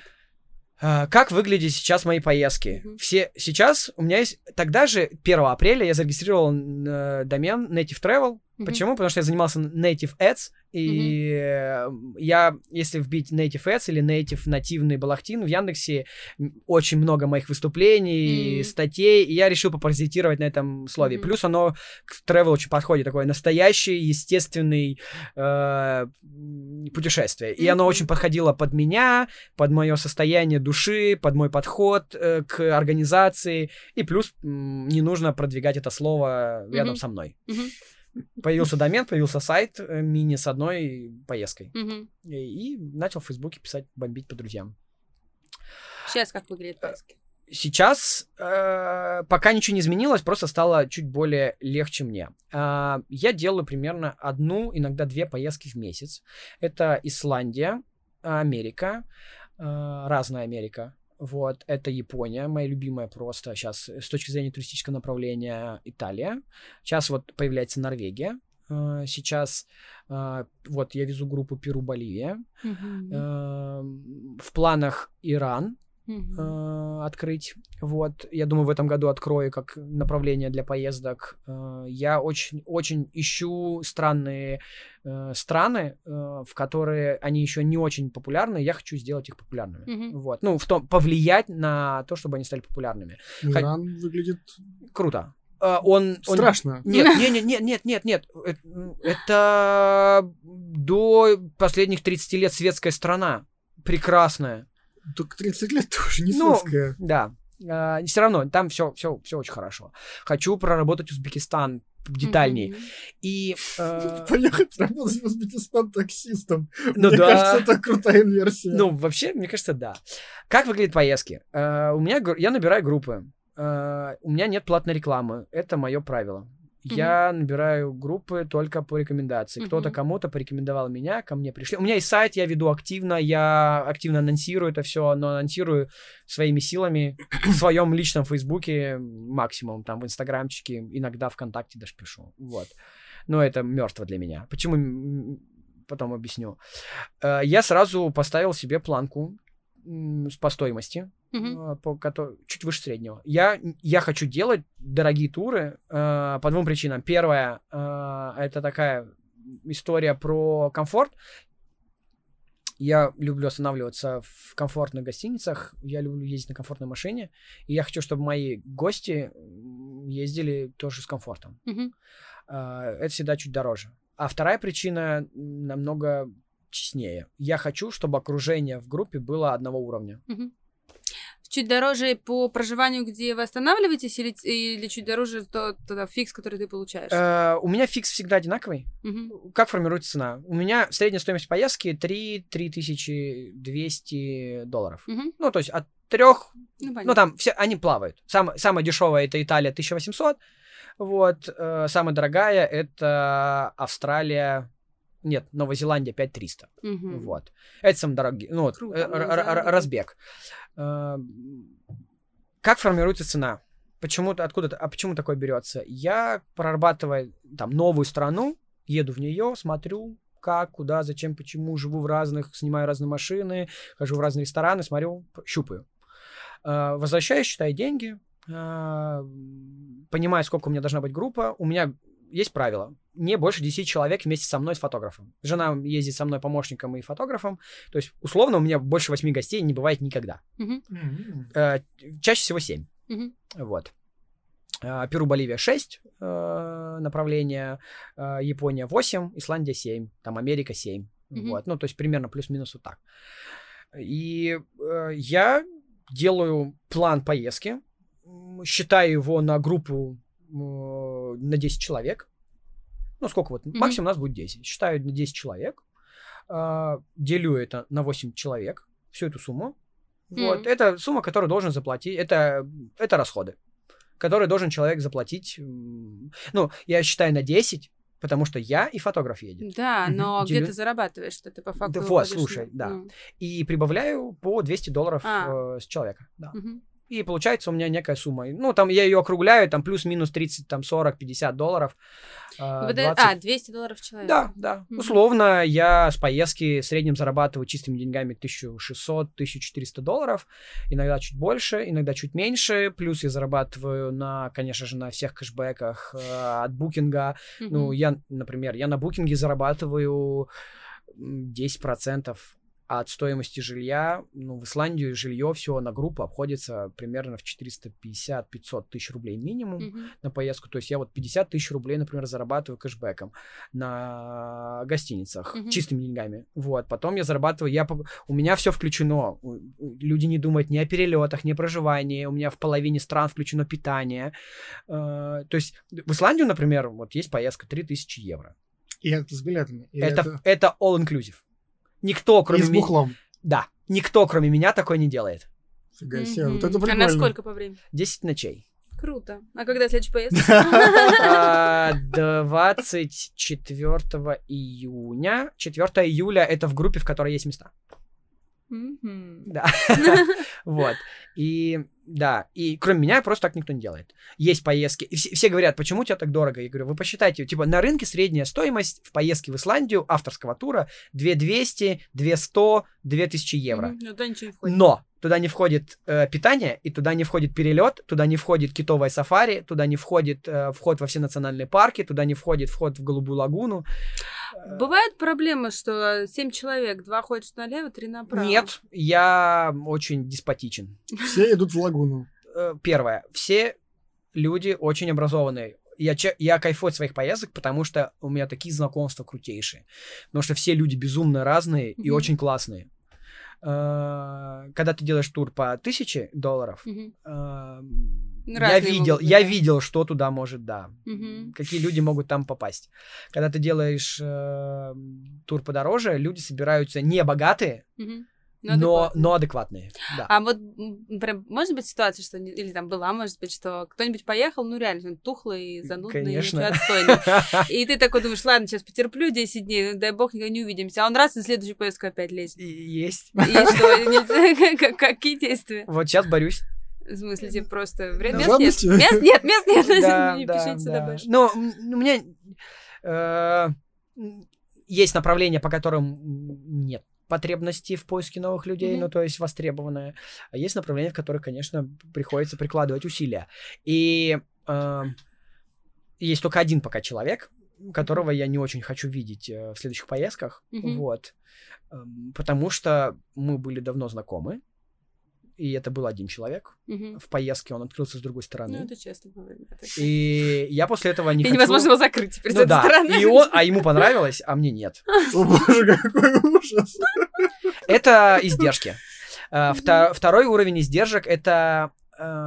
Сейчас а, будет очень грубо с моей стороны, но тем не менее, необразованность людей с точки зрения там, географии, культуры.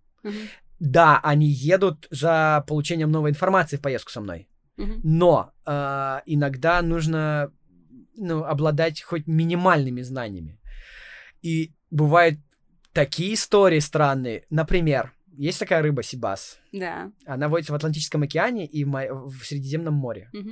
Ну, преимущественно Средиземное море и более там вот э, Эгейское море, вот, вот тут его вылавливают. И Интересно, он слушает? Будет слушать подкаст, нет? А, поехал человек со мной э, в Японию. Uh-huh. И 10 дней он просил жареного цельного сибаса от меня. Там рабы... эта рыба Именно его... от тебя? Ну, я же организатор. А. Да, он со мной в группе поехал. Он как бы он клиент, он заплатил много денег за э, погружение в японскую культуру. И он я хочу Сибаса. Да. Мы просто есть Сибас отсюда. Да, да, это, это, это вот так звучало. Да, он говорит, а Сибас будет? Мы идем есть э, якитори, это маленькие жа- жареные mm-hmm. шашлычки. Вот, там, мясные. Mm-hmm. Он говорит, а сибас жареный будет? Мы сначала думали, что он шутит. Ну, типа, это такая, такой юмор. Нет. И он уехал расстроенный, и он прям... Я знаю, что он со мной больше не поедет. Ну, может, потому что он... Э, я не реализовал его вот... А ну, а нельзя было ему объяснить, что... Можно было, я ему в Википедии показывал статью. И, и как он реагировал? Но все в шутку сводилось, а на следующий день э, опять жареный сибас. Ну, слушай, может, и славненько, что не поедет. Да, я тоже так думаю. А, были истории, когда в Японии э, не у меня, а это, это, это история про шутки, ну, такие забавные, странные истории в поездках, когда в поездке в Японию человек просил хлеб везде. Ну, он приходит в суши-ресторан и просит хлеб. Мгм. Он привык есть еду с хлебом. Не- Бородинский исключительно. А, а у него такой английский еще, он э, хорошо с точки зрения словарного запаса говорит. Ну, то есть он прям выражаться может, но он говорит в стиле Мутко. Э, с таким акцентом русским, хорошим. Японцы и так по-английски не очень хорошо говорят. Не все, точнее. Э, И вот он в каком-нибудь... А, мы- а я люблю аутентичные места, всякие странные дзакай. Я вожу людей в такие очень прям прикольные заведения, в которые не всегда наша группа даже поместиться может, потому что они там на 7 человек. Мгм. Вот. Э, И вот он приходит в такое странное, какое-нибудь очень аутентичное японское место, которому там 90 лет истории, и он такой, бред, I need bread. Они ему такие, что, простите? Он такой, бред, ну, бред, Ну, с бред. отрубями такой. Вот. И, Бородинский! и, и, и- и знаете, что самое страшное случилось? Мы три дня над ним смеялись. Он сам над этим смеялся. Но он говорит, ну, я не могу по-другому. И мы смеялись, прекратите, прекратите, пожалуйста, прекратите. А на третий или четвертый день в каком-то заведении сетевом ему дали хлеб. И у него мне дали хлеб. Я иду на правильном пути. И после этого он начал просить вообще везде. Мне кажется, он даже в мага- В какой-то момент мы ему сказали, в магазин иди. Мгм. Ну, типа, купи и спокойно. И носи с собой. Носи с собой. Нет. Это слишком легко. Мгм. И он продолжал до последнего дня искать, просить хлеб. Да. И И еще и третья история смешная э, про Америку. Э, Я буду сейчас себя чувствовать неловко, но тем не менее. Э, Со мной была группа женская. Прямо- Ну, типа, я- прям Мгм. был я и группа девушек. Это ты специально прекрасно. подбираешь так? Случайно Да получилось. ладно, брат. Я бы хотел специально собрать, но у меня получилось это случайно. Так. Вот. Я возил, да, э, познакомил девушек с Нью-Йорком, э, а потом по Калифорнии, по Аризоне, по Неваде, по каньонам возил их, показывал им национальные парки и вот все такое на машине. Как жена реагировала? Э, ну, Мне она ничего не сказала, но переживала. Вот. И у меня есть аргумент. Она жила в Нью-Йорке несколько месяцев одна там без меня, поэтому Мгм. у меня есть ответочка. Ну, ты как бы жил в Москве один. Ну да, да, в этот момент эмоционально нужно было задавить. А, И была девушка, которая, она, видимо, боялась очень быстро ездить, а я езжу быстро. Ну, вообще, в целом. И э, в Америку, когда приехали, она сказала, говорит, «Э, у меня маленькая просьба, я когда машина разгоняется больше там 100-110 км в час, меня начинает укачивать, тошнить. Мгм. Вот. И ты решил, что это шутка. И я решил проверить, правда это или нет. Боже. А, Это очень смешно, потому что... Оказалось, э, правда. Нет, потому что в Америке мили и спидометры в милях. И я ездил 100 миль в час, а это 165 километров в час, Мгм. ее не укачивало, и она видела спидометр. А, и она садилась, и спокойно. она, да, она говорит, 100, 100. Я приближался к 110 где-нибудь на магистралях. Она такая, «А, сейчас начнет укачивать. И я А. снижался до 105, и она ехала нормально. Мгм. И потом только день, не знаю, на пятый я признался. Ну, такой. А И за- то я не призна... она, не... она мне не поверила или не поняла. Я не знаю, как-то это так было, так Ну, прозвучало. так признался, в общем, что... Так признался, что мне кажется, она недопоняла. Очень Вот, да. Историй всегда много смешных. А Что больше всего нравится? Мне просто кажется, что когда путешествия становятся работой, они же перестают так сильно... Ой, это любимый вопрос. Ну, Вот э, пока нет. Я до сих пор, вот уже полтора года этим занимаюсь. Э, То есть я в дороге постоянно. мгм. Вот я там на декабрь сейчас прилетел, немножко в декабре я в Москве, и сейчас 31 опять улетаю, и Куда? потом опять в Италию. Мгм. Вот, а потом опять завертелось, потом у меня Перу, Боливия, потом Япония, Америка и сезон Исландии. Вот. А, на все лето практически. И я до сих пор э, делаю поездки как для себя. Мгм. Ну, то есть вот я не пытаюсь э, откатать программу. Ну, вот если ты ездишь там в Исландию там, десятый раз, то всё равно одни и 11 те же раз, местами 11 коммерческих туров я сделал в Исландии. В одни и те же места. Э, ходишь. 90% да. Не надоедает. Нет. когда ты любишь, не надоедает. Э, кайф в том, что меня этим летом в кафешках в Рейкьявике начали местные узнавать и здороваться. Это, это прикольно. Вопрос с подвохом. Да. Что ты будешь делать, когда тебе это надоест? Когда А, вырастешь. я найму людей. Да. Ну, как бы я, первое, я понял, что я э, в тревеле до конца. Ну, то есть я буду так или иначе связан с тревелом. У меня есть мысли развивать в сторону инноваций что-то. Ну, условно, эта шутка была про... Сегодня там в Фейсбуке буквально был такой холиварчик про инновации. Я говорил, что российскому э, туризму в России оф топик такой. В России объявили конкурс по инновациям в туризме. И грант на какие-то там миллион сто денег. И собирают команды, которые будут придумывать. А я в ко- комментарии написал, российскому туризму нужен, нужны не инновации, а сервис. Ну, Мгм. потому что в России внутренний туризм не развивается вообще. Его нет. А ты не хочешь? Боюсь. А Байкал? Ответственно. Вот, э, Так ты вот сейчас э, я, я говорю, да. это такой уровень ответственности, который я еще пока не дорос до него. О, красивый ответ. Да. Не, ну подожди, ответ очень красивый, но мы всё равно не отстанем. А, У меня есть друг, который занимается крутым туризмом на Байкале, я ему доверяю. Я когда у меня появляются клиенты, которые хотят, чтобы я свозил их на Байкал, я рекомендую Николаева. Вот. Мгм. То есть я настолько доверяю человеку, я знаю, я вижу, сколько он вложил труда а, и физического, и информационного а, в отдых, в хороший отдых на Байкале и на Алтае. И я ему доверяю, и я знаю, что э, единственный способ, как я могу развивать этот туризм, э, присоединиться к его команде, там, на, Мгм. там, не знаю, партнером или кем-то еще, или просто э, двумя компаниями это все развивать. Вот. Мгм. Пока э, сейчас у меня период, э, когда я хочу э, понять, э, где я могу больше заработать денег, как я могу заработать больше денег. И, наверное, это все будет идти по этапам. Например, я сейчас откатываю такие страны, вот там Исландия, Япония, пока они на хайпе, они востребованы. Да. Они сейчас востребованы, туда люди хотят ехать, но многие люди либо боятся ехать, либо лень. У меня вот, у меня категория моих клиентов, одна категория есть деньги, но боятся планировать э, это сами, боятся ошибиться, а вторая категория, которая чаще всего со мной ездит, это ленивые люди. Да, и это, причем, э, я, знаете, у меня начали со мной ездить друзья, ну, такие, очень близкие, либо партнеры там в Мгм. прошлом по какой-то компании, по бизнесу, по какому-то там условному, э, либо это очень близкие приятели, либо это братья приятелей.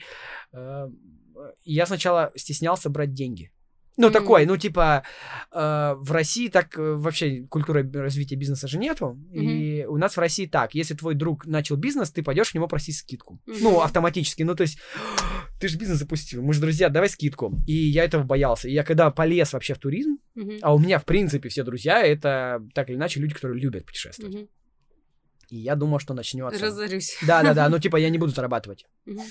А потом понял, что нет, видимо, может, либо меня все-таки окружают люди, которые готовы. Мгм. А, а второе, у меня все больше и больше людей, которые путешествуют второй, третий раз со мной, четвертый. У меня Мгм. есть э, парень, который вот сейчас едет третью поездку со мной за год за этот.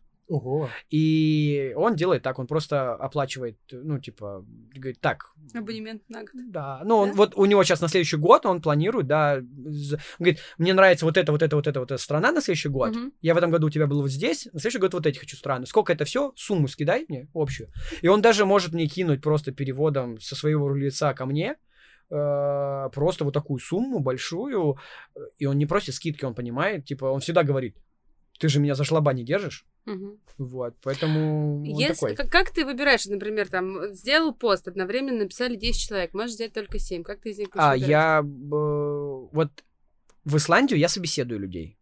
Ну, то есть, оно не выглядит как Где честно. живет Сибас? А, ну, не, не, конечно, не сильно. Да, да, да, да, да. идите ли вы Я просто задаю людям, если у меня возникает сомнение, ну, первое, я всегда проверяю профили в соцсетях. Ну, то есть, вот мне человек написал, я его найду, откопаю вообще. Так, так, Что смотришь? А, Я смотрю друзей, я смотрю посты, я смотрю, э, как часто человек меняет фотографию, как часто выкладывает фотографию, о чем он И пишет. как надо часто выкладывать фотографии, чтобы ты меня взял? Не часто, А, наоборот? да. Вот. Если я тебе скидываю абсолютно мертвый ну, аккаунт, там ничего нет. Ну, то есть фотография, там последнее обновление было 10 лет назад, как это выглядит? Я тебе начну задавать вопросы, где был. Что с тобой Да, вообще? да, Ну, да, да. нормально, Почему? Ну да, почему? Э, Где последний раз был? Ну, у меня первый любимый вопрос. э, Где вы последний раз отдыхали? Э, Второй вопрос. Почему вы мне написали, позвонили? Мгм. Э, Что вы ждете от поездки? На вопрос, что вы ждете от поездки, отсеивается 80% людей. Что самое неадекватное? Э, Самое неадекватное, ну, в стиле вы меня будете кормить с ложечки и все в таком духе. М. Э, От в- 100% людей э, не едут со мной, которые мне задают вопрос э, во время беседы, э, типа, назовите пять причин, чем вы отличаетесь вот от, от этой компании, от этой компании, Мгм. от этой компании. 100% этот человек со мной не поедет. Даже если мне заплатит плюс 10%. Ты его не возьмешь. Не возьму. Нет. Я знаю, зануда. что опыт, это на основе опыта. Люди, которые задавали мне эти вопросы, ехали со мной, и после этого я не хочу, чтобы они со мной ехали. А что они делали? Э, Это люди, э, которые относятся к туризму очень формально. А, А У меня, я делаю путешествия. У меня нет формализма в путешествии. Если я заявляю программу вот такую, я могу, если у меня на второй день пошла, пошел дождь, я могу программу всю поменять. На ходу. И Мгм. люди, которые не заморачиваются, связки это не поймут. Они получат то же самое удовольствие. А люди, которые просят 5 пунктов, чем вы лучше других, это люди, которые распечатают программу. Будут и будут по часу. У меня е- были запросы, когда люди просили почасовую разбивку по дням, по минутам. Ну, то есть, типа, и причем они проверяли так.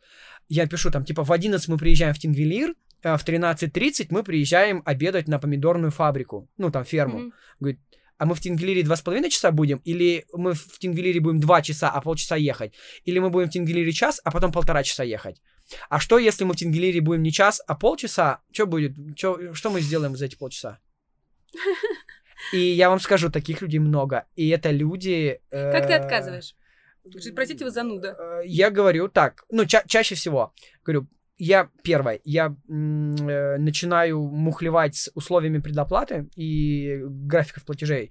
Я человек очень лояльный. У меня все туры оплачиваются в три этапа. Есть предоплата невозвратная, есть средний платеж и есть третий платеж перед поездкой. Мгм. Я постоянно занимаюсь, почти всегда занимаюсь инвестицией в тур Мгм. В началь- на начальном этапе, всегда. То есть я получаю предоплату, ее не всегда хватает на покрытие первичных расходов, на бронирование, на билеты, на все остальное. Я вкладываю свои деньги, приходит там следующий платеж, я компенсирую эти деньги. Мгм. Вот. Потому что, ну, как мне сказало очень много количества людей, большое количество людей, что это помогает людям комфортнее тратить деньги на путешествия и собирать деньги. Мгм. Типа, три тысячи человек за раз не может выложить, а сегодня тысячу, через два месяца тысячу, да, и это еще через два месяца морально. проще. Ну да. это, блядь, Поэтому у меня сейчас на Японию ноябрь 2020 года э, три места выкуплено. Мгм. Люди вот планируют. Ой, я все удивляюсь таких всегда. Да.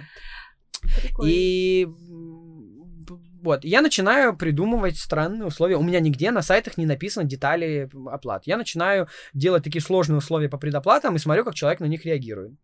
Вот, потом, если понимаю, что он это все съел, я ему говорю, так, смотрите, я, например, сейчас не в Москве, я приезжаю 12 числа, вот, и удобно вам, например, 15 встретиться. Говорит, 15 нет, там типа 18 Я говорю, ну вы же понимаете, что у нас дело такое. У нас рыночные условия, и я ни для кого просто так места не бронирую. Он говорит, да, конечно. И подходит 17 число, я говорю, «М, оплатили тур. Ну, как Ну, бы, понятно. да. А смотри, собеседовался там 9 человек, из Да. них прям все золотые. Да. У тебя есть выбор взять либо человека, который уже с тобой ездил, и ты точно знаешь, что он супер крутой, либо за которым ты только что побеседовал, там супер Возьму новый, с тем, который уже ездил. который ездил. У меня есть большая мечта.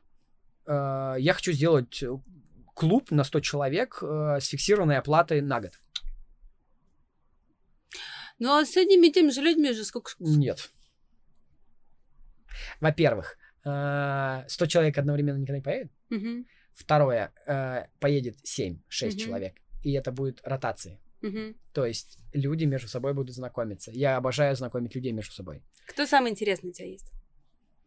Э, Они же все будут слушать и обидятся. Но я, я люблю... почему? Наоборот, тут порадуется, что он ему интересен.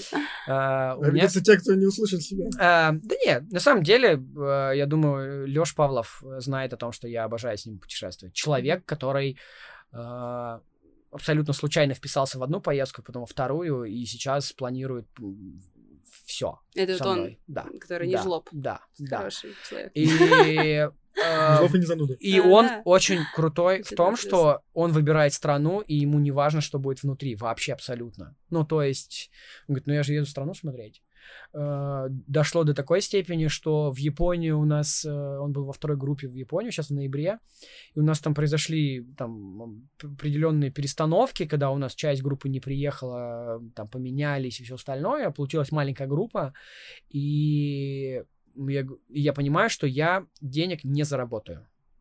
Ну, то есть вот на них Мгм. я не заработаю денег никак.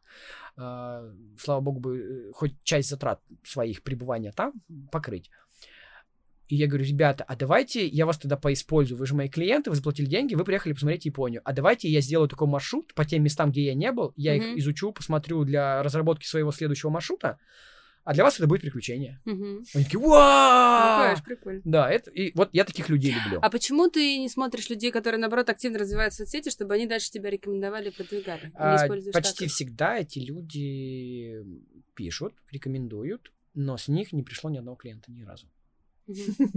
Не, вот э, были со мной люди, которые прям э, супер такие, ну, блогеры, блогеры, многотысячные. И ни с одного, ни, ни- ни- одного человека не пришло от них. Ну, а были какие-нибудь там селебрити, что-то такое?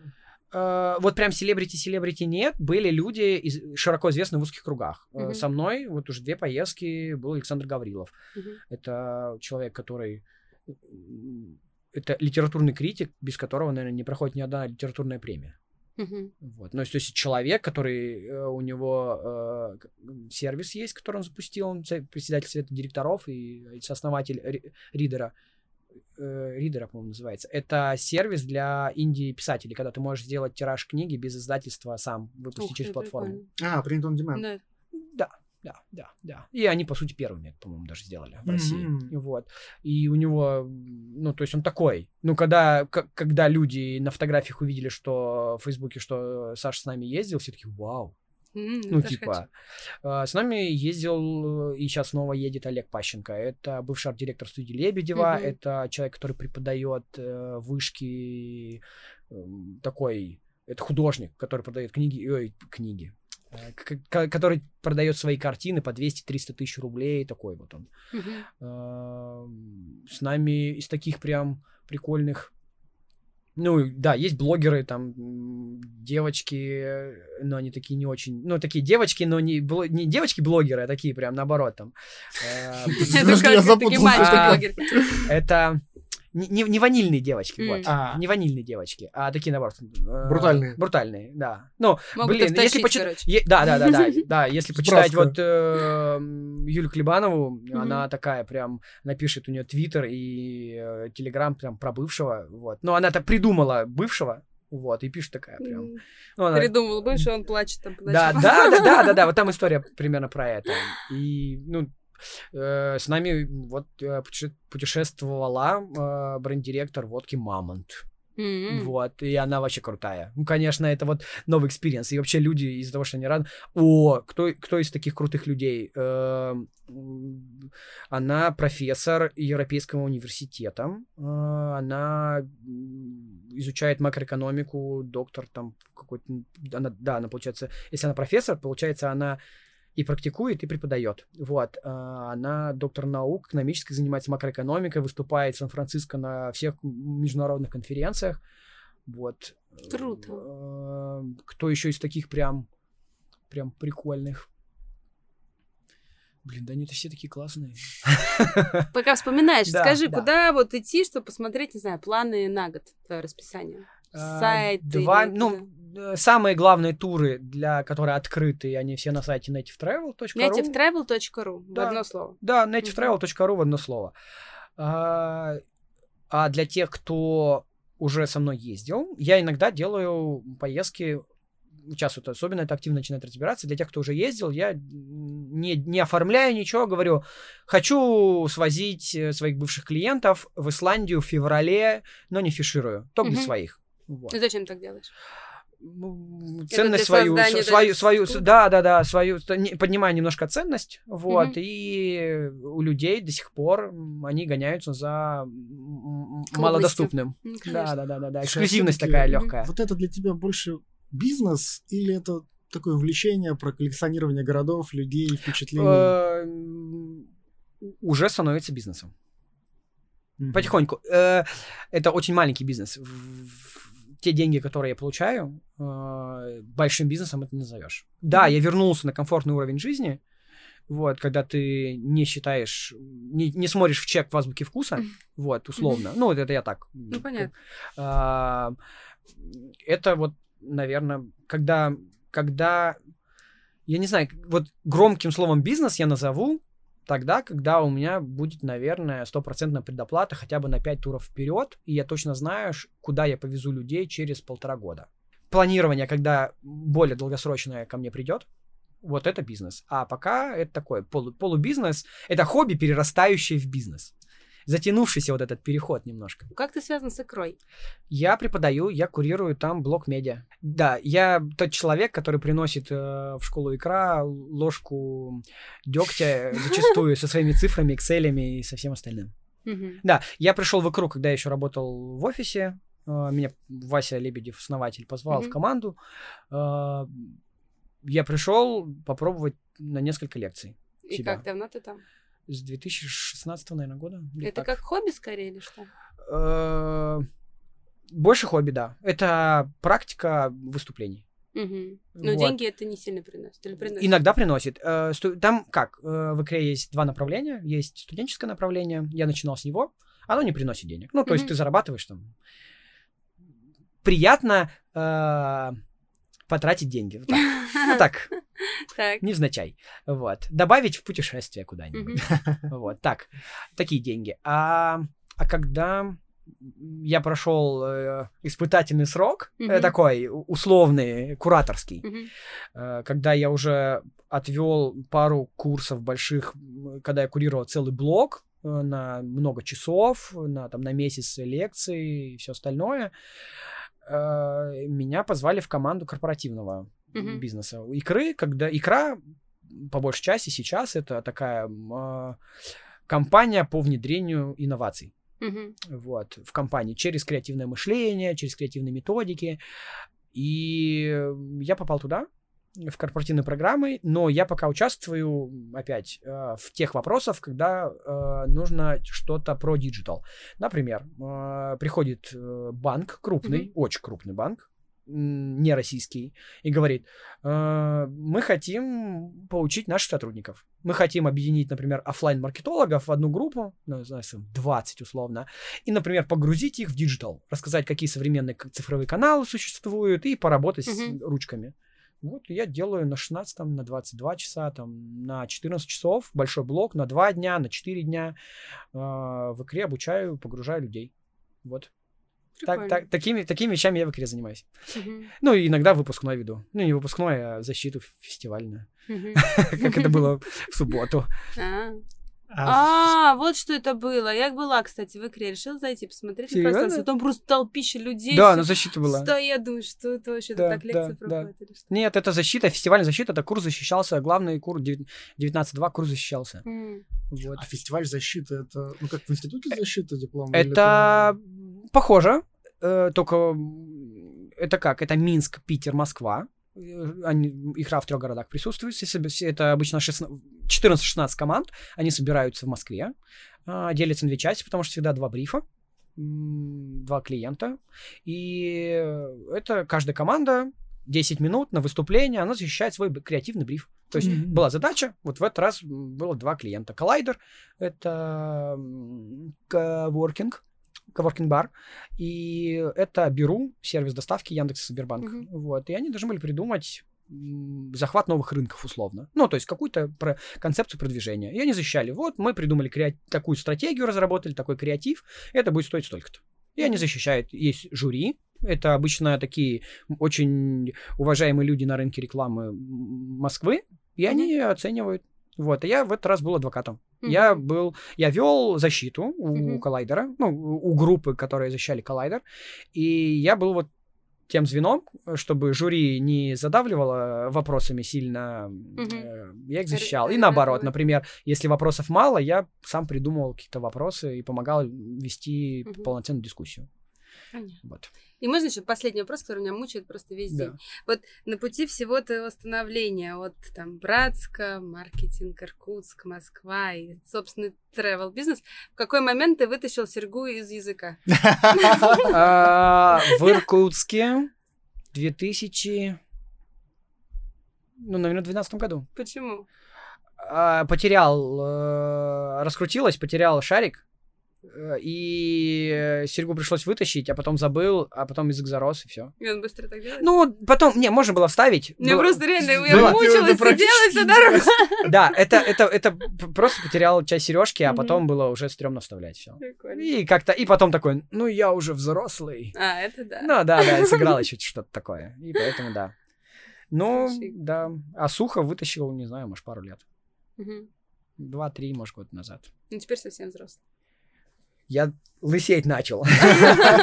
Теперь точно взрослый. А вот почему шапочка. Э, Шапочка. э, Шапочка это волшебная. Она с 16 года или с 15, с 15 года со мной везде, всюду. Это мой travel. э, вот люди брелки возят в путешествия с собой, там игрушки какие-то такие, а я эту шапку вожу с собой. Она ко мне прилетела напрямую из Портленда, сделана э, американцами, моей любимой компании такой аутдор, аутдор одежды стильной, и это такой, да, и она, она со мной вообще всегда. Если открыть и полистать фотографии Инстаграм, Фейсбука старые, вот за последние там три года, она во всех путешествиях есть вообще. И самое смешное, что меня люди очень По часто узнают? По шапочке Да, усам. Да, да, да. Ну да, да, там типа, я люблю ходить, например, э, в шапочке и в тельняшке. Ты, по-моему, даже на Фейсбуке на аватарке. была у меня такая фоточка, да, наверное. А может быть, сейчас она даже, да, да. Слушай, нам, к сожалению, уже пора закругляться. Мне Уже кажется, мы очень сильно... А нет, Ну, еще не очень сильно, да. мы достаточно сильно. Да. Средней степени Да. силы. А, Немножко задержались, но это был интересный разговор. И, наверное, в конце я бы хотел вернуться к той теме, которой мы немножко касались, потому что то, о чем ты сегодня рассказывал, это, по сути дела, была история о том, как человек постоянно бросал все для того, чтобы попробовать себя Да. в чем-то новом. И я бы хотел спросить, а что бы ты посоветовал людям, которые, может быть, сейчас сидят в Братске или еще где-то, и им хочется что-то попробовать в своей жизни новое, а не боятся? Вот как? Не, не- не бросайте все. Шучу. На, ой, на самом деле, а, первое, нужно попробовать попутешествовать а, и попутешествовать в очень в страны, которые ты, может быть, никогда не хотел. Наоборот, ну то есть взять вот ты не хотел там в Германию, поехать в Германию и не обязательно там в Берлин. Для чего? Для того, чтобы посмотреть другую жизнь. Ну то есть э, обмен опытом очень очень сильно влияет на людей э, к принятию какого-то следующего решения. И когда человек приезжает в, местность, да можно по России даже поездить, в городах, где, куда он не ожидал, и где может он получить хотя бы визуальный какой-то другой опыт. И посмотреть, как живут другие люди. Просто вот как, посмотреть на другой мир. И у людей это часто вызывает э, чувство быстрейшего из- из- изменения внутри. То есть человек э, подходит к принятию решения «я готов изменить жизнь» быстрее. Ну, то есть вот это вот решение приходит чуть быстрее. Вот это первое. Я всем вообще... Депрессия, путешествуй. Э, слишком хорошо живется, попутешествуй в Найроби. Плохо, э, или наоборот, ну да, хорошо живется, едь в Найроби, э, плохо живется, поедь в Нью-Йорк. Ну, типа, посмотри контраст обратный. Вот. Э, Это первое. Второе, на самом деле, бояться менять, ну, нужно же себе начинать с меня, и, и самое главное, не втягивать в это ни- никого больше. Ну, например, если, если вы хотите э, изменить, ну, у вас, например, есть там девушка или парень, э, попробуйте сделать, и если вы не знаете, как он отреагирует, попробуйте сделать сначала сам. Там, например, вы боитесь переехать в Москву из своей перди. Братская. Нельзя э, альма-матер или там... Да, свой, да. называть? Вот. И э, попробуйте поехать сам. И у меня много примеров среди знакомых, которые постепенно перетягивали семью. Это первый. Вто- Второй пункт. Попробуйте сами. И третий, не знаю, накопите какую-то подушку, не обязательно финансовую, соберите подушку безопасности в виде проработайте план отхода. Ну, как вы, если у вас не получится, куда вы будете бежать. Вот, и пробуйте. Вообще, э, мне иногда кажется, что я слишком смелый и бездумный в некоторых, ну, в некоторые моменты. Вот. Э, когда какие-то решения принимаю, э, я некоторые решения принимаю вот так, на отмаш. Mm-hmm. Ну, типа, ах, и пу-пу-пу, 80% все проходит удачно. Может быть, я везучий, может быть, э, я не люблю думать о плохом. Я не люблю грустных людей. Я в своем окружении вычеркнул все, всех людей, кто ноет для меня ноющий человек это просто... И вам, людям, кто хочет изменить жизнь, уберите из своего окружения ноющих людей. Вот люди, которые постоянно жалуются на что-то, вот они вам не нужны вообще никому. Каким бы он близким тебе человеком не был. Ну, разве что это жена, муж, может быть. Только их быстрее всего ты можно. Ну, это уже следующая серия. Это другая история, да-да-да. Спасибо огромное. Спасибо вам. Спасибо, что разрешили поделиться своим опытом. Да. Надеюсь, э, я люблю вдохновлять людей, и я надеюсь, что это будет очередной шаг на вдохновение. Абсолютно. Это было очень вдохновляюще. Это был Кирилл Балахтин. А, это был подкаст «Отработай меня полностью». А, друзья, если он вам понравился, или у вас возникли какие-то сильные эмоции, пожалуйста, оставляйте комментарии, оставляйте оценки в iTunes или на других подкаст э, как они называются, директориях, терминалах. В общем, везде, где можете, оставляйте. Пишите на заборе. Пишите на, на заборе, пишите на заборе, писайте фотографии. А если вдруг вы хотите стать героем нашего подкаста, пишите нам на почту. На почту отработай собака яндекс.ру. Она будет в шоу-нотах, не стесняйтесь. Всем спасибо и до новых встреч. Пока. Ура!